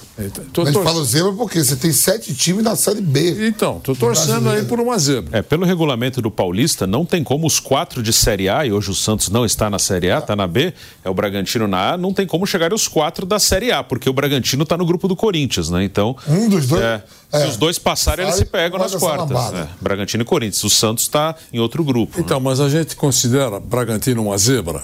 Não. Não. Pronto. É isso. Então, mais uma zebra aí. Né? É, que o Bragantino não é zebra, então ainda assim eu gostaria que tivesse uma zebra aí. E aquilo que eu falei aqui ontem no programa, se não cair Inter de Limeira Portuguesa, vai cair algum time que está com nível de, de brasileiro. Alguém que vai jogar Série D, C. Porque a Inter de Limeira, dos 16, Inter de Limeira e Portuguesa, É, não, eu estava vendo que a Inter está na D, sim. É Santo, Inter também? Santo André, Água Santa e Inter. Tá na D. Então só tem a Lusa. Só a Só é. D. Eu vi ontem isso. Então só Ah, a Inter também portuguesa que entrou, porque divisão. Me falaram que o Santo André que tinha entrado, a Inter também tá. Água Santa, Santo André, Inter de Limeira e o São José pela Copa Paulista. Meu Deus. São os paulistas da Série D. Alguém, alguém vai jogar. Vai ter o calendário para jogar o brasileiro rebaixado. Sim, e na Série A2 tem a Ferroviária que vai jogar a Série C, né? Que subiu, né? Série C, é. É, então. Ele tá na Série Ai, 2. ó, quantos times tem? É. Ah, o Tite tá de brincadeira, né, seu Tite? Então, um time que tem divisão nacional em São Paulo, no final das contas, vai ser rebaixado. Sim, Pelo menos pelo um. menos um. Pelo menos, Pelo menos um. um. Pelo menos um vai ser rebaixado. Time que tem divisão nacional. E aí você pega quantos do Rio tem, Tem na divisão Série B? nacional. Nenhum. Nenhum. Tem o Então, Volta Redonda na C. C. Aí o Tite quis fazer média. Aí tá de brincadeira. Não, tá certo. Até entendi o professor Tite. Ele é, bino... ele é bilongueiro de vez em Você quando veja, você veja o, o, o Palmeiras. O Palmeiras enfrentou uma pedreira. né? Entre os grandes, a pedreira maior foi o, o. Novo Horizontino. Agora ele pega uma moleza, pega o Internacional de Limeira. Né? O grande momento do Internacional de Limeira, o Internacional de Limeira foi até campeão paulista, 1986. Campeão paulista, foi uma festa lá naquela região do estádio de São Paulo. Mas agora é, é muito frágil. Então amanhã o Palmeiras tem uma molezinha pela frente. Vai, imagino, vai confirmar com muita facilidade e favoritismo. Até sobre isso, eu acabei de receber aqui uma declaração, um comentário do Lugano sobre esse assunto do Tite. Aliás, foi o Lugano que começou com essa história de Encantador de Tite, cobra. encantador de serpente, né, quando o Tite estava na seleção brasileira. Mas o Lugano disse o seguinte, abre aspas, faz 20 anos que eu estou no Brasil e ainda não entendo português, o né? campeonato carioca. 20 anos e não fala português aí, né, Lugano? O que é Taça meu Guanabara? O que é Taça Rio? Quem ganha a Taça Rio não ganha a Guanabara. O Campeonato Carioca não é o da Taça Rio. Isso porque eu me concentro todo ano e ainda não entendo. Como vai ser o melhor se ninguém entende? Questionou Lugano. O Lugano é meu parceiro, eu tomei um gelo com ele, vai fazer um mês, eu, ele, Careca e Alex Dias. O filho dele tá jogando no Caxias. Ah, tá jogando lá, né? É. Brincadeiras à parte, mas o Lugano tá certo mesmo. O Campeonato Carioca é, to- é to- é um campeonato que você pode ganhar três títulos. O cara dá a volta na Taça Rio, da Taça Guanabara e no Campeonato Carioca. E o Flamengo assim ainda não conseguiu ganhar o ano passado isso. hein? E o, não, e o Botafogo do Você ano viu o passado Botafogo, o Botafogo disputou a final com o Aldax. Isso. Da Taça Rio. Da Taça Rio. Da Taça, Da Taça Rio. Rio. Aí você tem a Taça Guanabara e tem o Campeonato Carioca, né? É isso. Três em um. Aquele, parecia aquele, aquela radiola que meu, meu pai tinha velho lá, três em um, meu padrasto. Toca fita, rádio e disco de vinil. Três em um o Campeonato É o Carioca. Campeonato Carioca.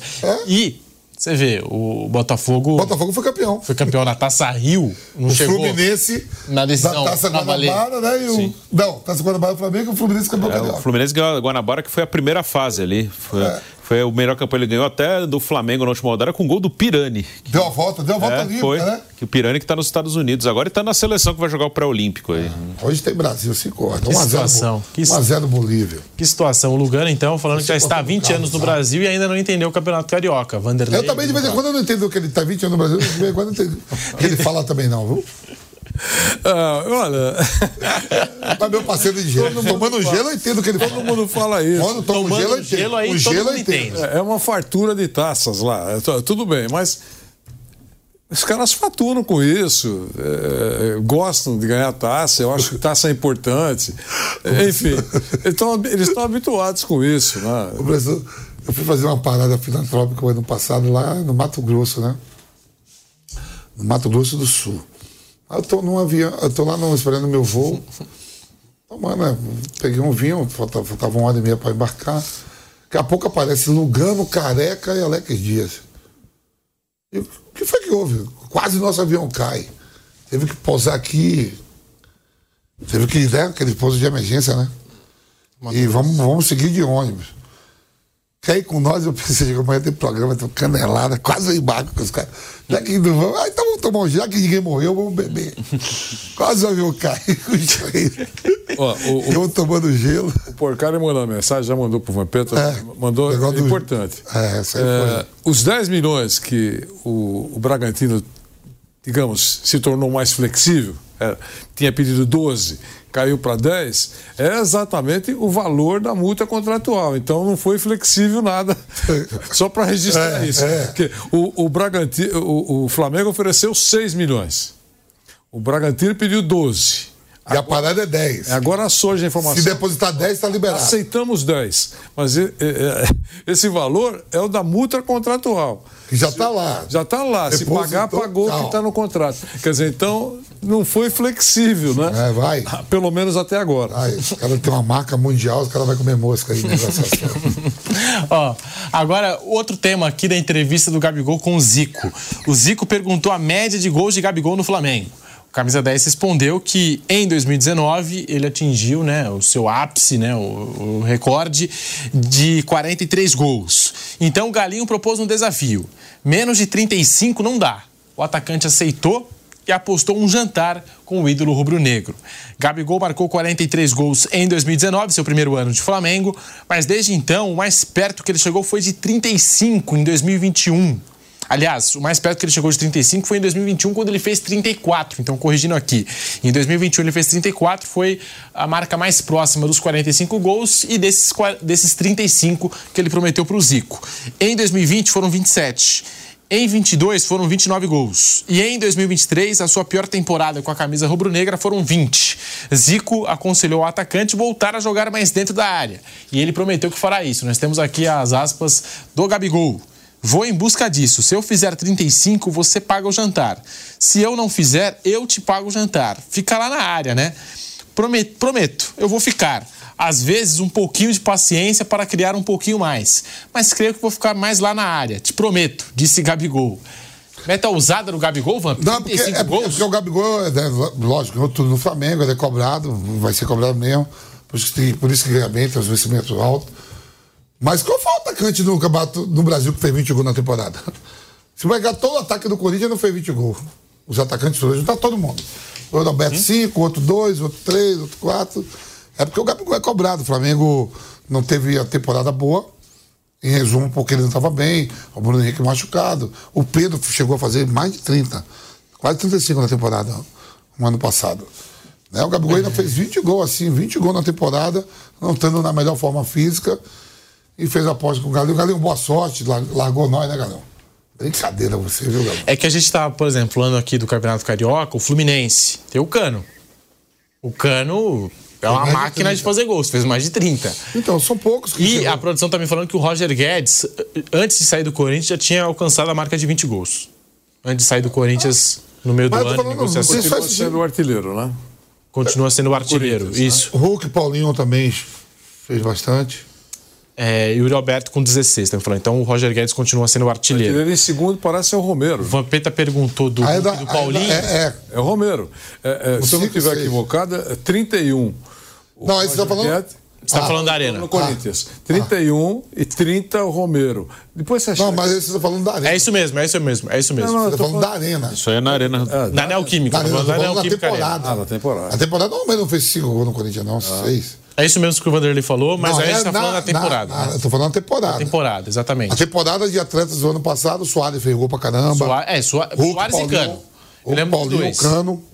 Fez bastante gol. Paulinho, tal, acho que o Paulinho também atingiu essa marca, a gente vai conferir. O Hendrick termina como artilheiro do Palmeiras, mas eu acho que é com 13. O Hendrick terminou, acho que como artilheiro sub- sub-18 do mundo. É, chegou a terminar com essa marca, né? Entre os jogadores da idade O dele. Romero é na arena, pra passar o Roger Guedes. No São Paulo ninguém Total. chegou a 20 gols. No São Paulo, acho que ninguém chegou. Ninguém chegou Nem o 20. Caleri, né? Não. Não sei se o Marco Leonardo, o Marco Leonardo na temporada chegou a 20 gols. No Santos. Marcos Já- Leonardo já também. fez é um- dois no Benfica. Já. E já chegou chegando no Benfica. fazendo o. Hendrick fez 14, a produção tá passando aqui. Na Hendrick temporada, né? 14 na temporada. Paulinho chegou a mais de 20, o Hulk é mais de 20. Hulk e Paulinho, eu acho que Soares. também passaram essa meta aí. De São 20 poucos. gols. poucos. São poucos. E ele mal fez 20, hein? E o que acontece? Joga no Flamengo, time bom. A bola tá sempre ali rodando a área. Que, que será que o Gabigol não conseguiu fazer esses gols? Aliás, teve uma, teve uma época que ele reclamou do posicionamento dele, né? Disse que tinha que Não, mas ele foi lá sair mais da atrás, aí foi área. campeão do- aí foi campeão da América e campeão da Copa do Brasil com o Dorival. Dorival veio e acerta. Por que será que no Flamengo, que é um time de muita qualidade, jogadores de grife. Ó, mas antes, eu tenho aqui, acabei de receber a lista. Nossa coordenação, o Kaique Lima, acaba de me passar a lista dos artilheiros da temporada. Germán Cano, do Fluminense, 40 gols em 61 jogos. Pedro, 35 gols, aí bateu os 35 que o Gabigol prometeu pro Zico, né? 30, go- 35 gols em 61 jogos. Paulinho, 31 gols em 61 jogos. Hulk, 30 gols em 59 jogos. O Soares, 29 gols em 54 jogos. Tiquinho Soares, 29 também. Lucero, do Fortaleza, 24 gols. O Ciel, do Ferroviário, 23 gols. Wagner Love, 23 gols. Mário Sérgio, do Paysandu, 22 gols. Os artilheiros da temporada 23. E o Gabigol Na palma Moura da fez minha- 20. E o Gabigol ainda fez 20. O Gabigol ainda fez 20. Não entrou nessa lista aqui, mas fez 20 gols. Também a gente podia procurar depois os adversários que o Gabigol marcou esses 20 gols. Ah, mas aí também tem um. Não, é, não, Tem um sim. monte de danadinho aí que foi gol também aí, um Sim, monte de baca. É, no brasileiro ele fez poucos. Acho que no brasileiro ele fez uns 5 só. E terminou a temporada com 10 jogos sem finalizar gol. É muita Todos eles aí tem umas babas aí de. Não, de com certeza estadual tem. que- Com certeza tem, mas o Cano é, teve mais gols do que jogos na Libertadores. Não, o cano, no cano só, só alto nível aí, né? Só alto nível. É, por que, que será que o Gabigol não produz, mesmo estando num time de muita qualidade como o Flamengo? Ele fez 20, né? A gente, Esse ano ele não faz 15 com o Tite. O Tite não vai botar ele pra jogar? então ele vai pagar uma.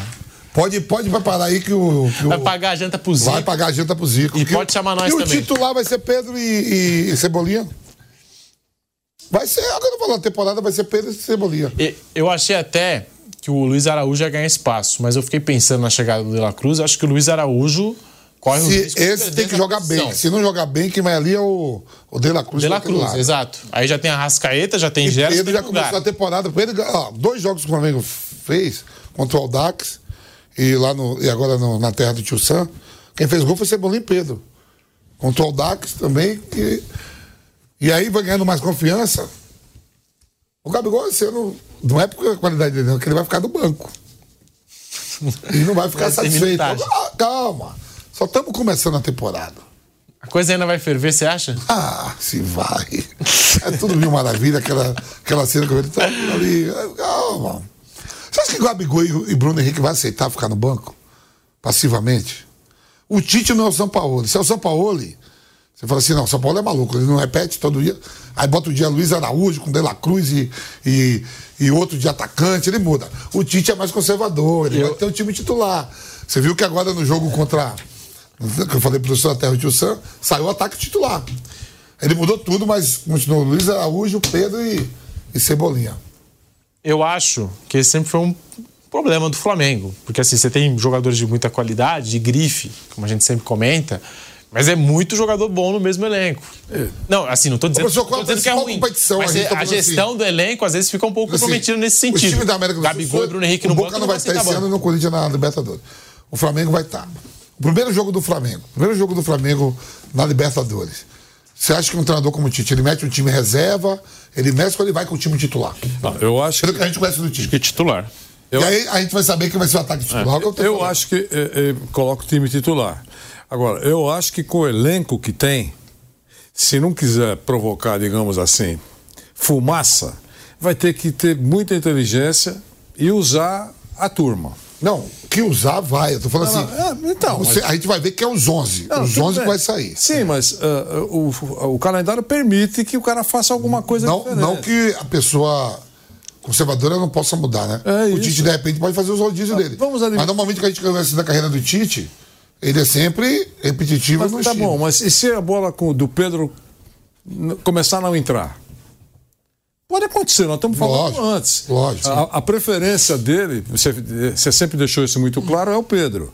Agora, se a bola começar do Pedro não entrar, é, eu acho que ele não vai morrer abraçado. O Tite, o, o Tite acho que tem.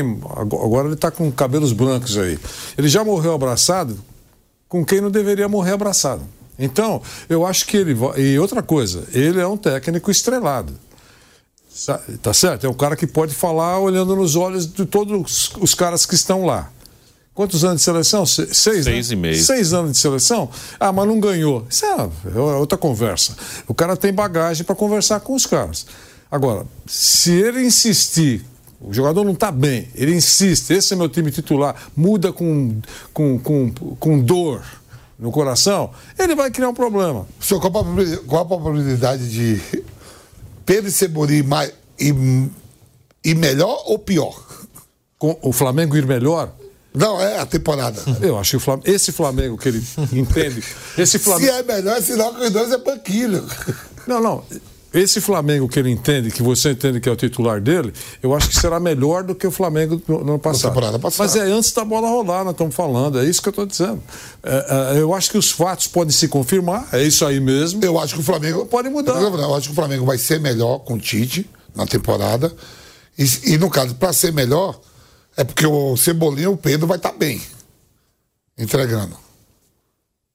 E se eles estiverem bem, é sinal que os outros dois vão ficar no banco. Isso aí. Meu pensamento é esse. E você acha que não vai ter espaço? pro- Não, não. Algum Não tô falando que não vai jogar. Entendi. Vai entrar, vai jogar, mas o titular saindo, os 11, vai ser esses dois. Não dá. Com um elenco desses, só pode jogar 11. Se é o Sampaoli, eu entender. Ah, um jogo vai Pedro e Gabigol junto. No outro, bota o Bruno Henrique de centroavante. Eles vão precisar No contar. outro, ele fala assim: é, Cebolinha vai de lateral esquerdo. Eles vão precisar contar com uma queda dos dois ali. A preferência é dos, dos dois. E uma queda assim, acentuada. Que não vai ser tipo assim, caiu Assim, num jogo, vai entrar no Eles outro. vão Não. jogar, mas falando pros principais jogos, assim, o jogo final do campeonato, o mata-mata da Libertadores. Fla-Flu. Os dois estão bem. Se chegou à final é porque estão bem. É lógico. Não, não, eu Não. entendo isso. Eu acho que é isso mesmo. Na Copa América eles vão ter chance de jogar. Se não, se, se não tem motivo para mudar, eu acho que ele não vai mudar. Ah, Durante o jogo ele pode mudar, ah, o jogo está difícil, ele muda, está fácil, ele também pode mudar. Eu acho que o jeito conciliador dele vai poder tocar o barco aí. Se fosse o, o São Paulo, é capaz de o assessor dele socar alguém, eh, chuta o pau ó, da barraca. Tô falando, Outra conversa. Falando que os caras vão tumultuar, não. Satisfeito. Ó, Bruno Henrique assinou agora por três anos. O Gabigol tá um empecilho aí. Fica ou não fica? O Landim deu uma, uma coletiva falando: ó, se alguém da diretoria conversou com ele, pode, tranquilo. Eu, presidente, não prometi nada. Já tirando o pé, né? Teremos muitas emoções. Vamos ter. Muitas tá emoções. Depois do carnaval, até o carnaval você vai ver, tá tranquilo. Você falou do. do Carnaval J- é daqui a duas Você semanas. chegou a falar do JJ e do Neymar. Por conta da lesão do Neymar, eu acho que, né, a sua previsão ainda não se concretizou. Não, não concretizou, Se não vale machucou, mais. tudo vale mais, não tá mais. jogando, tá? Não vale mais, mas você viu que o JJ de vez em quando dá umas estocadas, né? Dá, dá. Dá, mas- Dá. é. De vez em quando dá umas cutucadas mesmo. Agora acabou de chegar em Portugal pra curtir um descanso aí. Ah. Quis colocar o Neymar e o Cristiano Ronaldo na mesma régua, entre aspas, né? Entre aspas. Ele. Bate a sopra, né? ele bate a sopra, exatamente, bate a sopra. Imagina se os dois. Isso porque os dois não estão trabalhando, hein? E o Neymar tá, tá afastado, tá se recuperando. Imagina se os dois estivessem trabalhando juntos. Agora no Flamengo, Vamp, até o fim do ano, vai ter fumaça. Gabigol, Tite ou Gabigol, diretoria do Flamengo. Quando eu falo fumaça, tô dizendo que os caras chegam lá, é, mas. Normalmente, quando, quando eu falo fumaça, mesmo, vamos supor assim, o Corinthians que não tem tantos jogadores badalados, tudo, o próprio São Paulo. São Paulo aí, se o Capini botar o, o James Rodrigues não pra jogar, eu falo fumaça, não, o cara vai ficar. A maioria fica tudo de cara defesada. Não, o Rames Rodrigues, o Rames Rodrigues ficou incomodado. Informação de bastidor. Eu tô falando quando eu falo quando eu falo essa Porque fumaça- jogou a final da Copa do Brasil, não tava bem, Quando eu falo, não quando eu falo essa fumaça, é assim, o cara não fica satisfeito, daí chegar no clube, é, xingar treinador, não sei o quê, é cara feia. Não fica todo mundo sorrindo, não. O próprio Corinthians que não tem um, um, um time titular ainda aí, um ano tentando. Quem fica no banco, você viu o Matias Roas, eu tava outro dia cuspindo na beleza africana, que nem fala, ó, o, o, o argentino lá, Fausto Vera, não tá nada satisfeito, não tá jogando. E parece que chegou uma proposta para ele de 6 milhões. Pô, eu não jogo, você ainda não me vende. é? Tudo. É. Se eu não estou sendo usado. É, Ah, eu não tô sendo usado, você ainda me vende. Para o jogador que tem mercado, passa isso. É e outra coisa, flaco, né? estamos vivendo um momento dos, dos staffs. não é? Porque tem muito disso. Ó, os caras não estão usando, eu vou começar a procurar um espaço para você. Ah, cria uma, uma situação desconfortável. Com o Tite, eu ah, entendo que alguns problemas serão superados. Todos, não sei, tem que esperar para ver o que vai acontecer. Mas o jeito dele é um jeito que tem capacidade de conciliar muita coisa. Tudo, não sei. O Tite vai achar esse time titular. Esse time titular vai ganhar jogos, o Tite é competente para isso. E vai ficar bem claro, todos vão entrar, faz cinco, cinco substituições hoje. Jogadores tomam amarelo, se lesionam, mas ele vai ter o time titular dele. E é praticamente quase o time que terminou o Campeonato Brasileiro do ano passado. Gabigol ficou três ou quatro jogos sem entrar. Com a chegada do Vina, provavelmente o Ayrton Lucas também vai pro banco. Vai ser banco, vai saber que é banco. Mas com o Vina não jogar, joga você. Vai ter um, um time reserva muito E forte. o De La Cruz? O De La Cruz vai sobrar pro, pro menino. Luiz Araújo. Vai sobrar, tranquilo. A batata vai sobrar pra ele ou pro Arrascaeta. Um dos dois. Se o, se o Arrascaeta não estiver jogando bem e o. Como é o nome do menino? Luiz Araújo. Estiver jogando bem, que o De La Cruz vai ter que jogar. É isso. Mas se ele não jogar bem, ele vai pro banco. Não jogar a gente tá falando, apostando muito, mas ele vai ter que jogar. Ah, veio o De La Cruz, não sei o quê. Isso é claro. Pô, quase cinco joguinhos. Não jogou, filho. Tem cara que pode substituir. O Arrascaeta, o que preocupa nos últimos anos é a parte física, né? Que é um jogador que teve muito problema. Não O- consegue terminar É. um jogo inteiro. Sim, e é aí que ele pode ter problema. O De La Cruz é um cara que não tem esse histórico, né? Um cara que pode, teoricamente, vai estar mais à disposição. Pode, pode, pode ser esse time, o meio-campo com. Ah, tem tantas opções pro Tite, o time com o Gesso, De La Cruz e o Pulgar, o Luiz Araújo bem lá aberto. É tudo é quando é- ele vai desenhar um time titular e estiver ganhando, os outros vão saber que é banco. Eles, acho que o ano de 23, que foi um ano complicado e teve muito técnico. E é bom pro né? Tite, sabe por quê? Chegou forte porque não chega com o time campeão. É isso. O De La É. Cruz não chega com o time campeão. Sim. Se chega com o time campeão, ia ser problema dobrado. É que é, na Bahia, é Bahia, até isso vou que eu falei, acho que o ano de 23, ele Ajudou foi o Tite. É, ele foi um ano que disse fez que até de 19 até 22 Professor, chega no era o campeão, quarteto ali. assim, calma É. aí, tá chegando agora. Vai querer mudar o quê? Tinha o quarteto É como um monte de- base. É por isso que um monte, de, um monte de treinador não deu certo no Flamengo. Os caras ganham, os caras mandam embora. Sim, em 22 era o Pedro no lugar do Bruno Henrique, mas era aquilo lá, era o Everton Ribeiro, o Arrascaeta, o Gabigol e o Bruno Henrique. Ele machucou, aí foi o Pedro. Era um time muito baseado ali nos quatro. O Vampeta até falava e era verdade. É, os quatro, os mas- quatro eram os titulares. O resto, ok, roda. Agora não, em 23 quebrou isso, né? Porque Gabigol terminou o ano no banco, Bruno Henrique no banco, Everton Ribeiro no banco e agora saiu. Então o ano de O 23 Arrascaeta, é, terminou o Arrascaeta essa é um coisa. Ruim, muito, Sim. muita lesão, não termina um jogo. O próprio Fábio, quando chega no Flamengo, né? O trabalhar com o time falou, é, físico. preparador físico falou, não, ele tem um tipo de uma lesão que. Pra recuperar, lembra que eu falo Sim. no coletivo? E aquilo, naquele momento, esses jogadores tinham moral. O Gabigol tinha moral. Depois, agora, eu já não vejo o Gabigol com essa moral toda dentro do Flamengo. É, aquela luta para recuperar o espaço e tudo mais, ainda mais depois teve a sua pior temporada em números com a camisa do Mengão. Como eu disse, terminou a temporada sem finalizar a gol há 10 jogos, que para centroavante está acostumado a fazer gol é muita coisa. Não, nem finalizar a gol, acertar o, o alvo é muita coisa. É, a gente está aqui falando do Flamengo. Rápido intervalo agora na Rádio Jovem Pan. E quando voltar, quando a gente voltar na rádio, aí sim, em todas as plataformas, vamos falar dessa treta envolvendo John Textor e Palmeiras? Pois é, clima acirrado nas redes sociais. Voltamos já com o Bate Pronto. Seguimos no canal do YouTube Jovem Pan Esportes. Vai deixando seu like. Bora falar do Palmeiras, porque nas últimas horas a reportagem da ESPN noticiou o possível interesse do Verdão no atacante Júnior Santos, do Botafogo.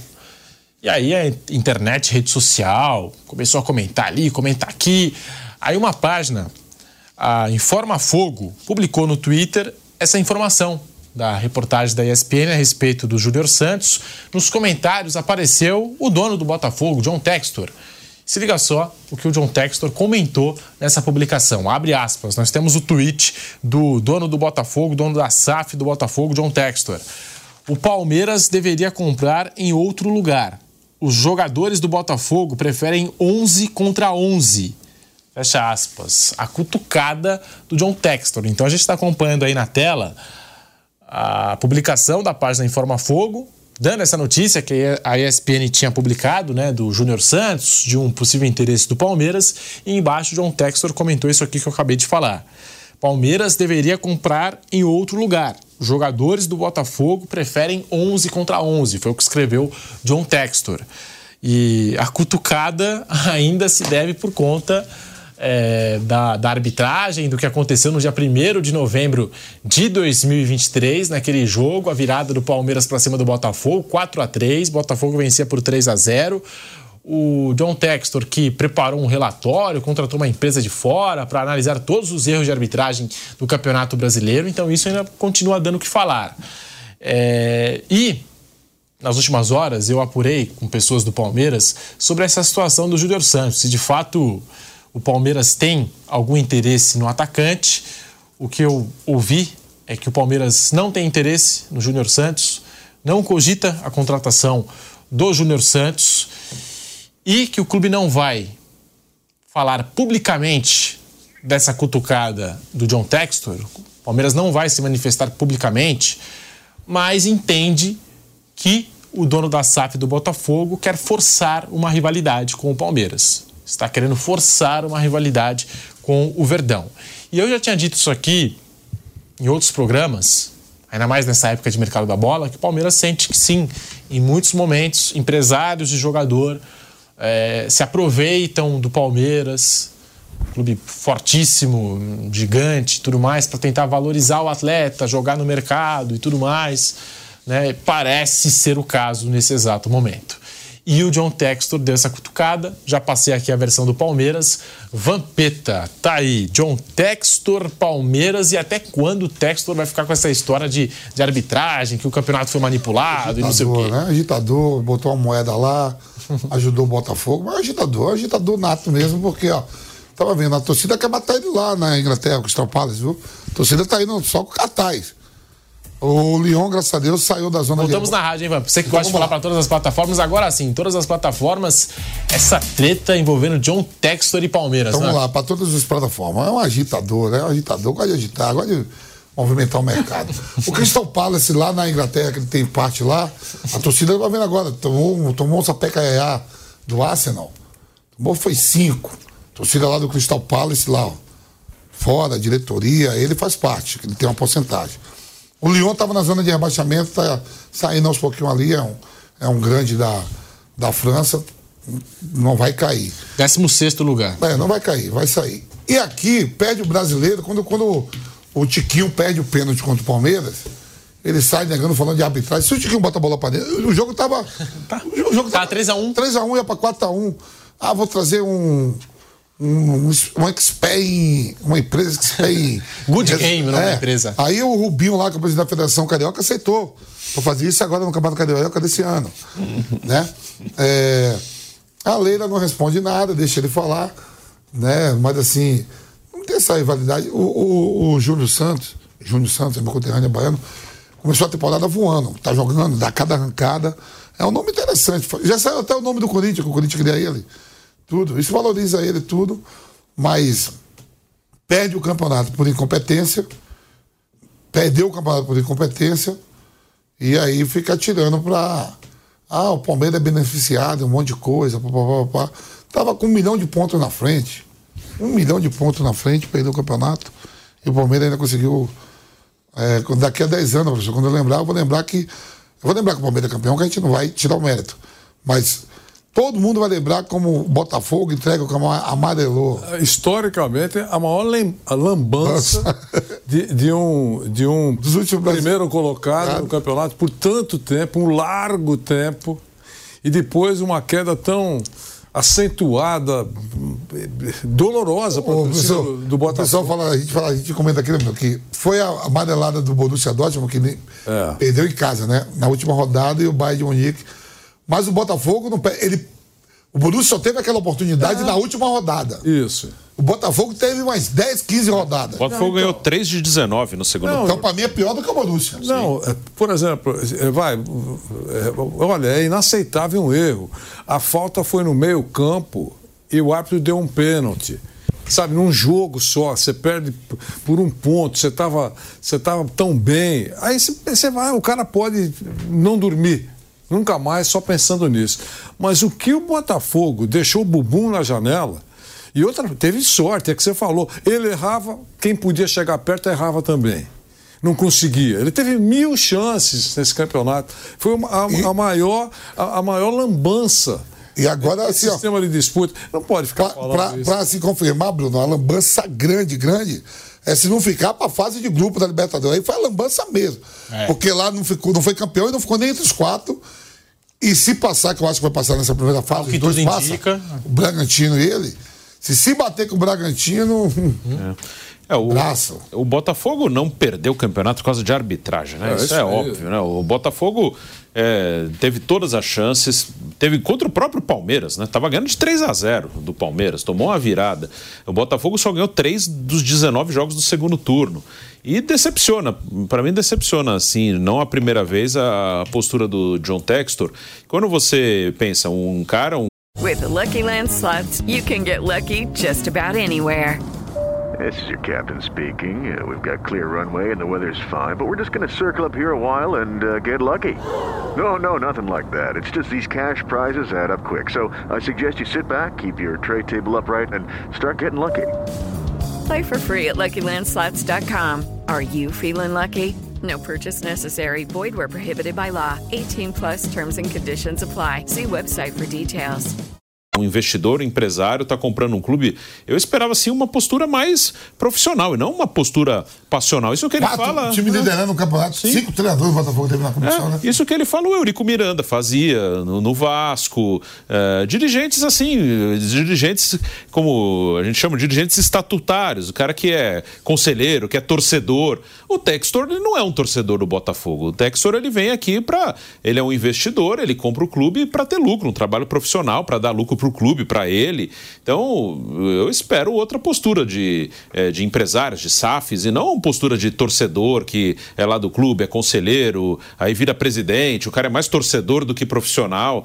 É, isso aí é, não é a primeira vez né, que ele fala da questão de arbitragem. O Botafogo perdeu o campeonato por erros deles e foram vários, né? Não tem. Isso aí é totalmente como é que o fora. campeão, Como é que o campeão brasileiro o Palmeiras Tá armado o Palmeiras e o juiz dá um pênalti, o jogo 3x1 pro, pro Botafogo. Quero... Sim, teve pênalti pra fazer 4x1 é. e perdeu o pênalti no, contra o Palmeiras, pelo amor de Deus. Só isso aí já. Isso aí. Não, é evidente que erros de arbitragem acontecem a todo instante. E tivemos, né?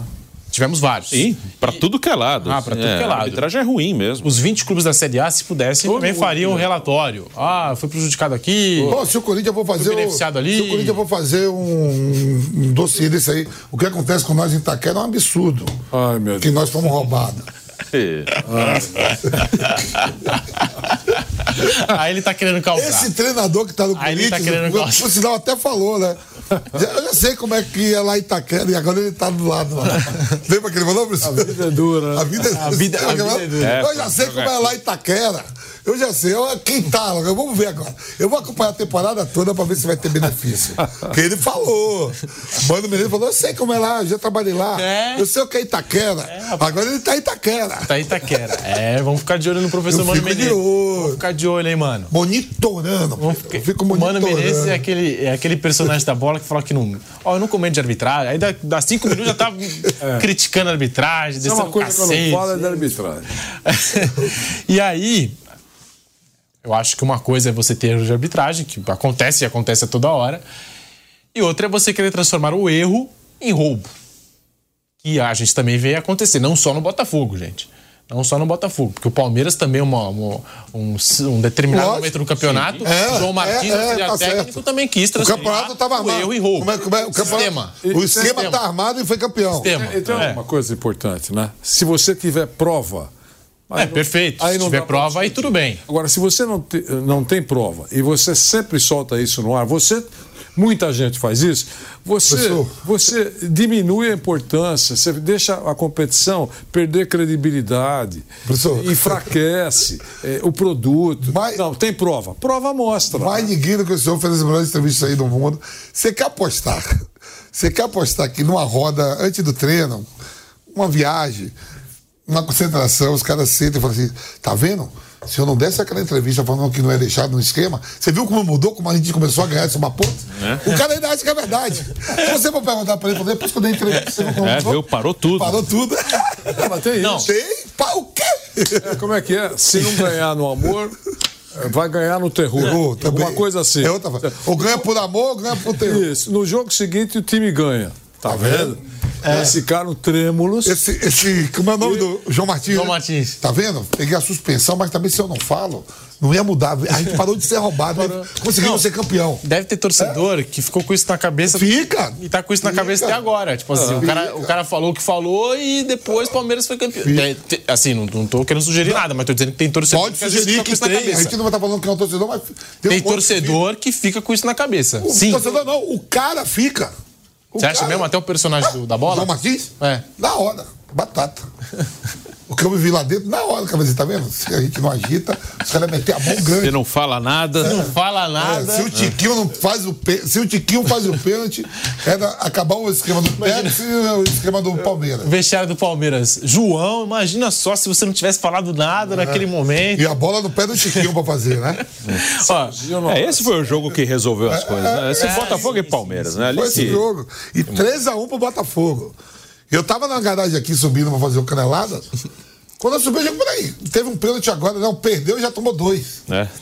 3x3. Perdeu o pênalti e tomou dois. Aí a última bola, eu tava no estúdio aqui, eu digo, ah, falta, vai sair o gol. Murilo vai, saco. Pronto. Antes do jogo, é, os medalhistas do- dos Jogos Pan-Americanos desfilaram pelo, pelo gramado do, do estádio Newton Santos. E aí a torcida do Botafogo é campeão, é campeão Ouviu o cara dos medalhistas olímpicos. Exato. E aí, os jogadores do Palmeiras acharam que eles estavam gritando é campeão pro Botafogo, antes da bola rolar. Foi. O, o- aí, depois, é, a gente acompanhando de pertinho lá, é, o Hendrick saiu, os jogadores do Palmeiras saíram com aquela caixa de som, com aquela música que originou o negócio do Segovinha lá, provocando o Botafogo. Chegou uma repórter e, e- e questionou: Ô Hendrick, você tá sabendo que antes do jogo, é, o grito de campeão na torcida do Botafogo foi por conta dos, dos medalhistas aí dos Jogos Pan-Americanos? Aí ele, ah, é? Não sabia. Mais tarde o Hendrick disse, ó, a gente se motivou tanto que a gente falou assim, os caras estão gritando é campeão, vamos deixar os caras ser campeão assim, desse jeito, pra cima da gente, 3 a 0 Isso motivou o elenco do Palmeiras, uma situação dessa, sabe? Então imagina, né, outras situações. Motivou. O Hendrick falou, cara, a gente tava indignado. A motivação- Os caras estão gritando é campeão na nossa a cara. motivação tá no pé do Tiquinho, gente. Que, o Tiquinho bota aquela bola pra dentro, tchau. Aí tá falando aqui. Sim, foi totalmente é- uma coisa maluca. Motivação tomou três. A bola caiu, no, tava ali, ó. No pé do melhor jogador do campeonato, do artilheiro do campeonato, do melhor jogador do time, acabou não fazendo. A, pre, a, presidente do Palmeiras, a diretora do Palmeiras, já disse que não vai se manifestar publicamente sobre essa publicação do John Textor, esse comentário. Mas no ano passado, ao confirmar o título brasileiro, isso no dia 7 de dezembro, o jogo aconteceu no dia 6, se eu não estiver enganado. Sim. E aí, durante a comemoração do Palmeiras, a Leila foi questionada pelos colegas sobre o John Textor. Porque também acabou aquele jogo, o John Textor estava no gramado do Newton Santos, falando que tinha sido um roubo e tudo mais. A Leila respondeu o seguinte naquela ocasião: Me causa estranheza, porque eu acho que o proprietário está desequilibrado. O Botafogo liderando por tanto tempo o campeonato, dá todo esse problema, a turbulência e perder esse campeonato, acho que o, texto, o Textor ficou desequilibrado, disse a Leila Pereira sobre a declaração aí do dono da SAF e ainda, e ainda pontuou. Chega até a ser ridículo ele desvaloriza esse produto tão importante que é o futebol. Ele deveria ter mais serenidade. É uma parte de desequilíbrio do senhor John Textor, disse Leila Pereira naquela ele ocasião, dia 7 de ele, dezembro. Ele que é parceiro de vários Ele tem várias parcerias no mundo, né? Na Bélgica, na, na, na, Inglaterra. Acho que nos Estados Unidos também ele tem, né? Estados Unidos, um Portugal times... também, né? Portugal, acho que. Acho que até, né? até no, nos Estados Unidos não com futebol, mas com outros é, esportes, né? O único lugar que ele podia ser campeão daqui era para ele não sair daqui um dia, ficar todo dia aqui. não era não era para tirar, assim, o caçapa tá indo, eu sou dono. Eu não vou tirar o caçapa daqui para levar para um time na Bélgica quando eu ia ser campeão. Tá indo aqui, vamos aí, vamos deixar para ver o que vai vir. E tava liderando meia, uma vontade, não vai caçapa para Bélgica, onde não tinha chance de título nenhum. E aí começou a falar um monte de lambanças. E ainda assim ficou tudo na mão do, do pênalti. O Lúcio Flávio, que não servia para ser interino, na opinião deles, quando saiu o é. Luiz Castro. Depois, ah, agora você que resolve aí. É uma confusão também, colocaram trouxe... jogadores para poder opinar é. quem seria o novo técnico. É isso. E depois uh, de, deixaram o cara com o pincel na mão.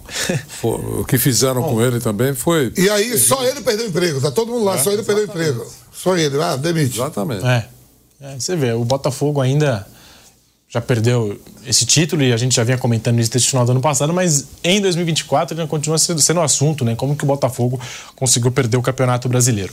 Bom, é, agora a informação do mercado da bola, hein? Porque tá lá, tá feito, como citado ontem aqui no programa pelo Bruno Prado, Douglas Costa acertou com o Fluminense é a mais nova contratação do Fluminense, livre no mercado após não renovar com o Los Angeles Galaxy dos Estados Unidos.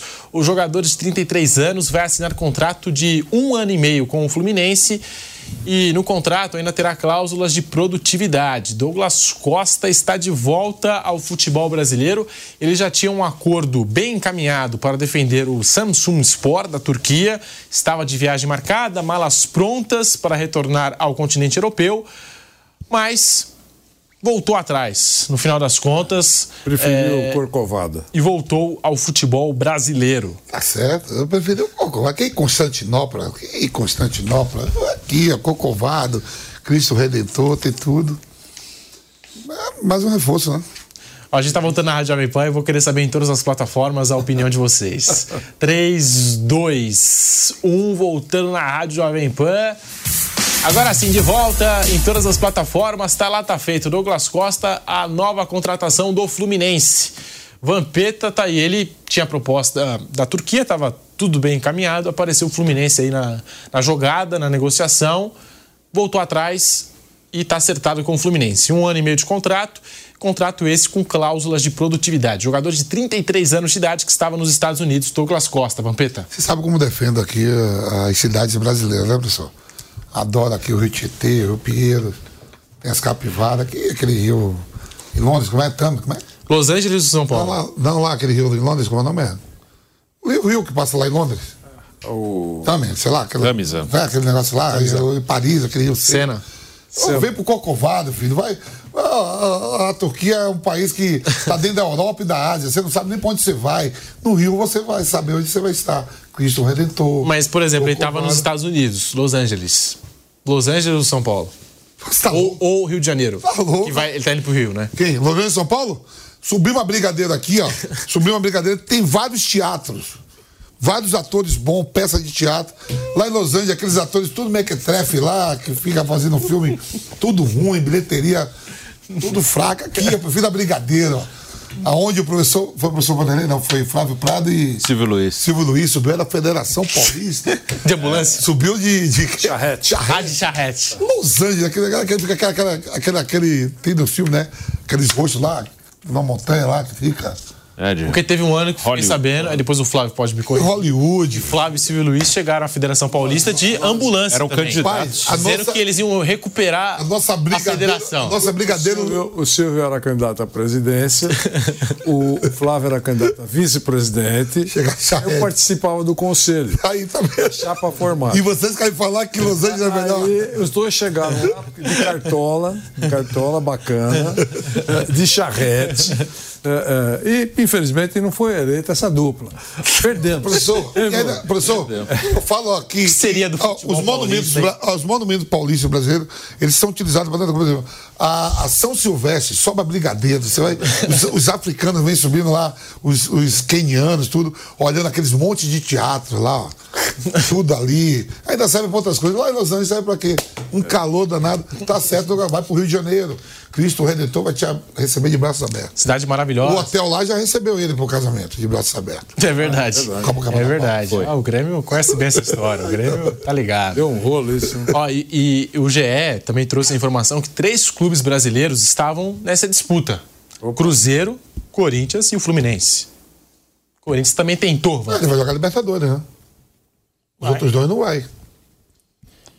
E Mundial de Clubes também. Ele faz um contrato até o, depois do Mundial de Clubes. Né? Pesou aqui, de acordo com as informações, o fato do Douglas Costa aceitar um vínculo de produtividade. E ele também chegou a conversar com o Fernando Diniz e tudo mais. Às vezes, para o atleta, esse contato com o professor é importante. Lógico. Né, para você entender o que o treinador pensa, Exemplo- o que você quer para sua carreira. Scarpa. Scarpa o foi, é, digamos, não convencido, mas o que pendeu para acertar com o Atlético foi a conversa com o Luiz Felipe Scolari. O cara sabe, olha, você vai ser meu titular. Se você jogar o que você pode, o que você, o que você sabe, é você mais 10. Ou, em dúvida, ele, ele foi pro Atlético, um grande clube, recebendo uma grana, tá tudo certo. No caso do Douglas, a mesma coisa. A conversa que teve com o Fernando, imagino que tenha pesado também nessa decisão. Vai receber bolas, o, o Fernando é um cara inteligente, vai fazer com que o esquema facilite a vida dele também. Tomara que dê certo, é isso. Bruno Prado, Douglas Costa no Fluminense. É, tecnicamente é um jogador muito bom, um jogador que no seu melhor momento, de muita força de drible, jogada individual. É, o que pesa é a questão física, né? O Douglas Costa tem sofrido com muita lesão nos últimos anos, ainda quando estava jogando na Europa, na Juventus, no Bayern de Munique, aí veio aqui para o Grêmio, foi para os Estados Unidos. Ele tem tido muito problema físico, né? Faz tempo que ele não faz uma temporada boa, é, regular, assim, com, jogando com frequência. Tem 33, É, né? 33. Isso é um problema. O Diniz aposta muito assim na qualidade técnica do atleta, por isso ele não se importa muito de ter vários veteranos. Ele já tinha vários no elenco campeão da Libertadores, agora chega o Renato Augusto e chega o Douglas Costa. São todos jogadores muito bons. Aí vamos ver na questão física como o Fluminense vai levar. No passado funcionou e todo mundo que jogou no passado, obviamente, estará um ano mais velho. Chegam mais dois veteranos. É um time de uma média de idade bem alta. Ano passado deu certo. Vamos ver se vai conseguir manter, mas o Diniz aposta muito na qualidade. Ele vê Renato Augusto, jogador de muita qualidade. Douglas Costa tem muita qualidade. Ele traz. São dois jogadores que jogaram Copa do Mundo, né? Os dois estiveram em 2018 na Rússia com a seleção, né? Douglas Costa, mais nova contratação do Fluminense e de acordo com a reportagem do GE, entre os brasileiros, Cruzeiro, Corinthians e Fluminense, os três times interessados na contratação do Douglas Costa. O Corinthians foi quem fez a melhor oferta para o jogador, mas as polêmicas recentes, como os pagamentos atrasados a Matias Rojas e a não assinatura do contrato de Lucas Veríssimo, deixaram o jogador e seu staff com o pé atrás. Para o atacante, a escolha pelo Fluminense também tem a ver com seus objetivos de carreira, não só o lado financeiro, o fato, isso aí que o Vampeta citou, né, de disputar Libertadores, o Super Mundial de Clubes em 2025 e tem também a Recopa Sul-Americana, é, algumas possibilidades de título com o Fluminense nessa temporada. O salário do Douglas Costa está dentro das condições do clube, os números não foram revelados, mas é o que circula dentro das Laranjeiras. Comparado ao que recebia no Grêmio em 2021, cerca de um milhão e meio por mês, tem gente que fala lá que é menos da metade desse valor. Então tá aí, Douglas Costa, que vestiu a camisa do Los Angeles Galaxy, 51 jogos pelo clube, 4 gols, 8 assistências, chegando ao Fluminense. E aproveitando aqui já a reta final do nosso programa para fazer o convite, hein? Mais tarde, às 19 horas, tem São Paulo e Mirassol, Mirassol e São Paulo. A nossa transmissão começa às 19 horas, a bola rola às 19h30 com a melhor equipe de esportes do Brasil, Fausto Favara. Bruno Prado vai estar nessa com o Daniel Lian, com o Guilherme Nápoles e o nosso Vanderlei Nogueira no intervalo inteligente diferente da Jovem Pan. Muito obrigado, Vanderlei, Bruno Prado, que mais tarde vão estar no jogo do São Paulo. Vampeta, muito obrigado a todos e amanhã tem mais Bate Pronto meio-dia. Tamo junto.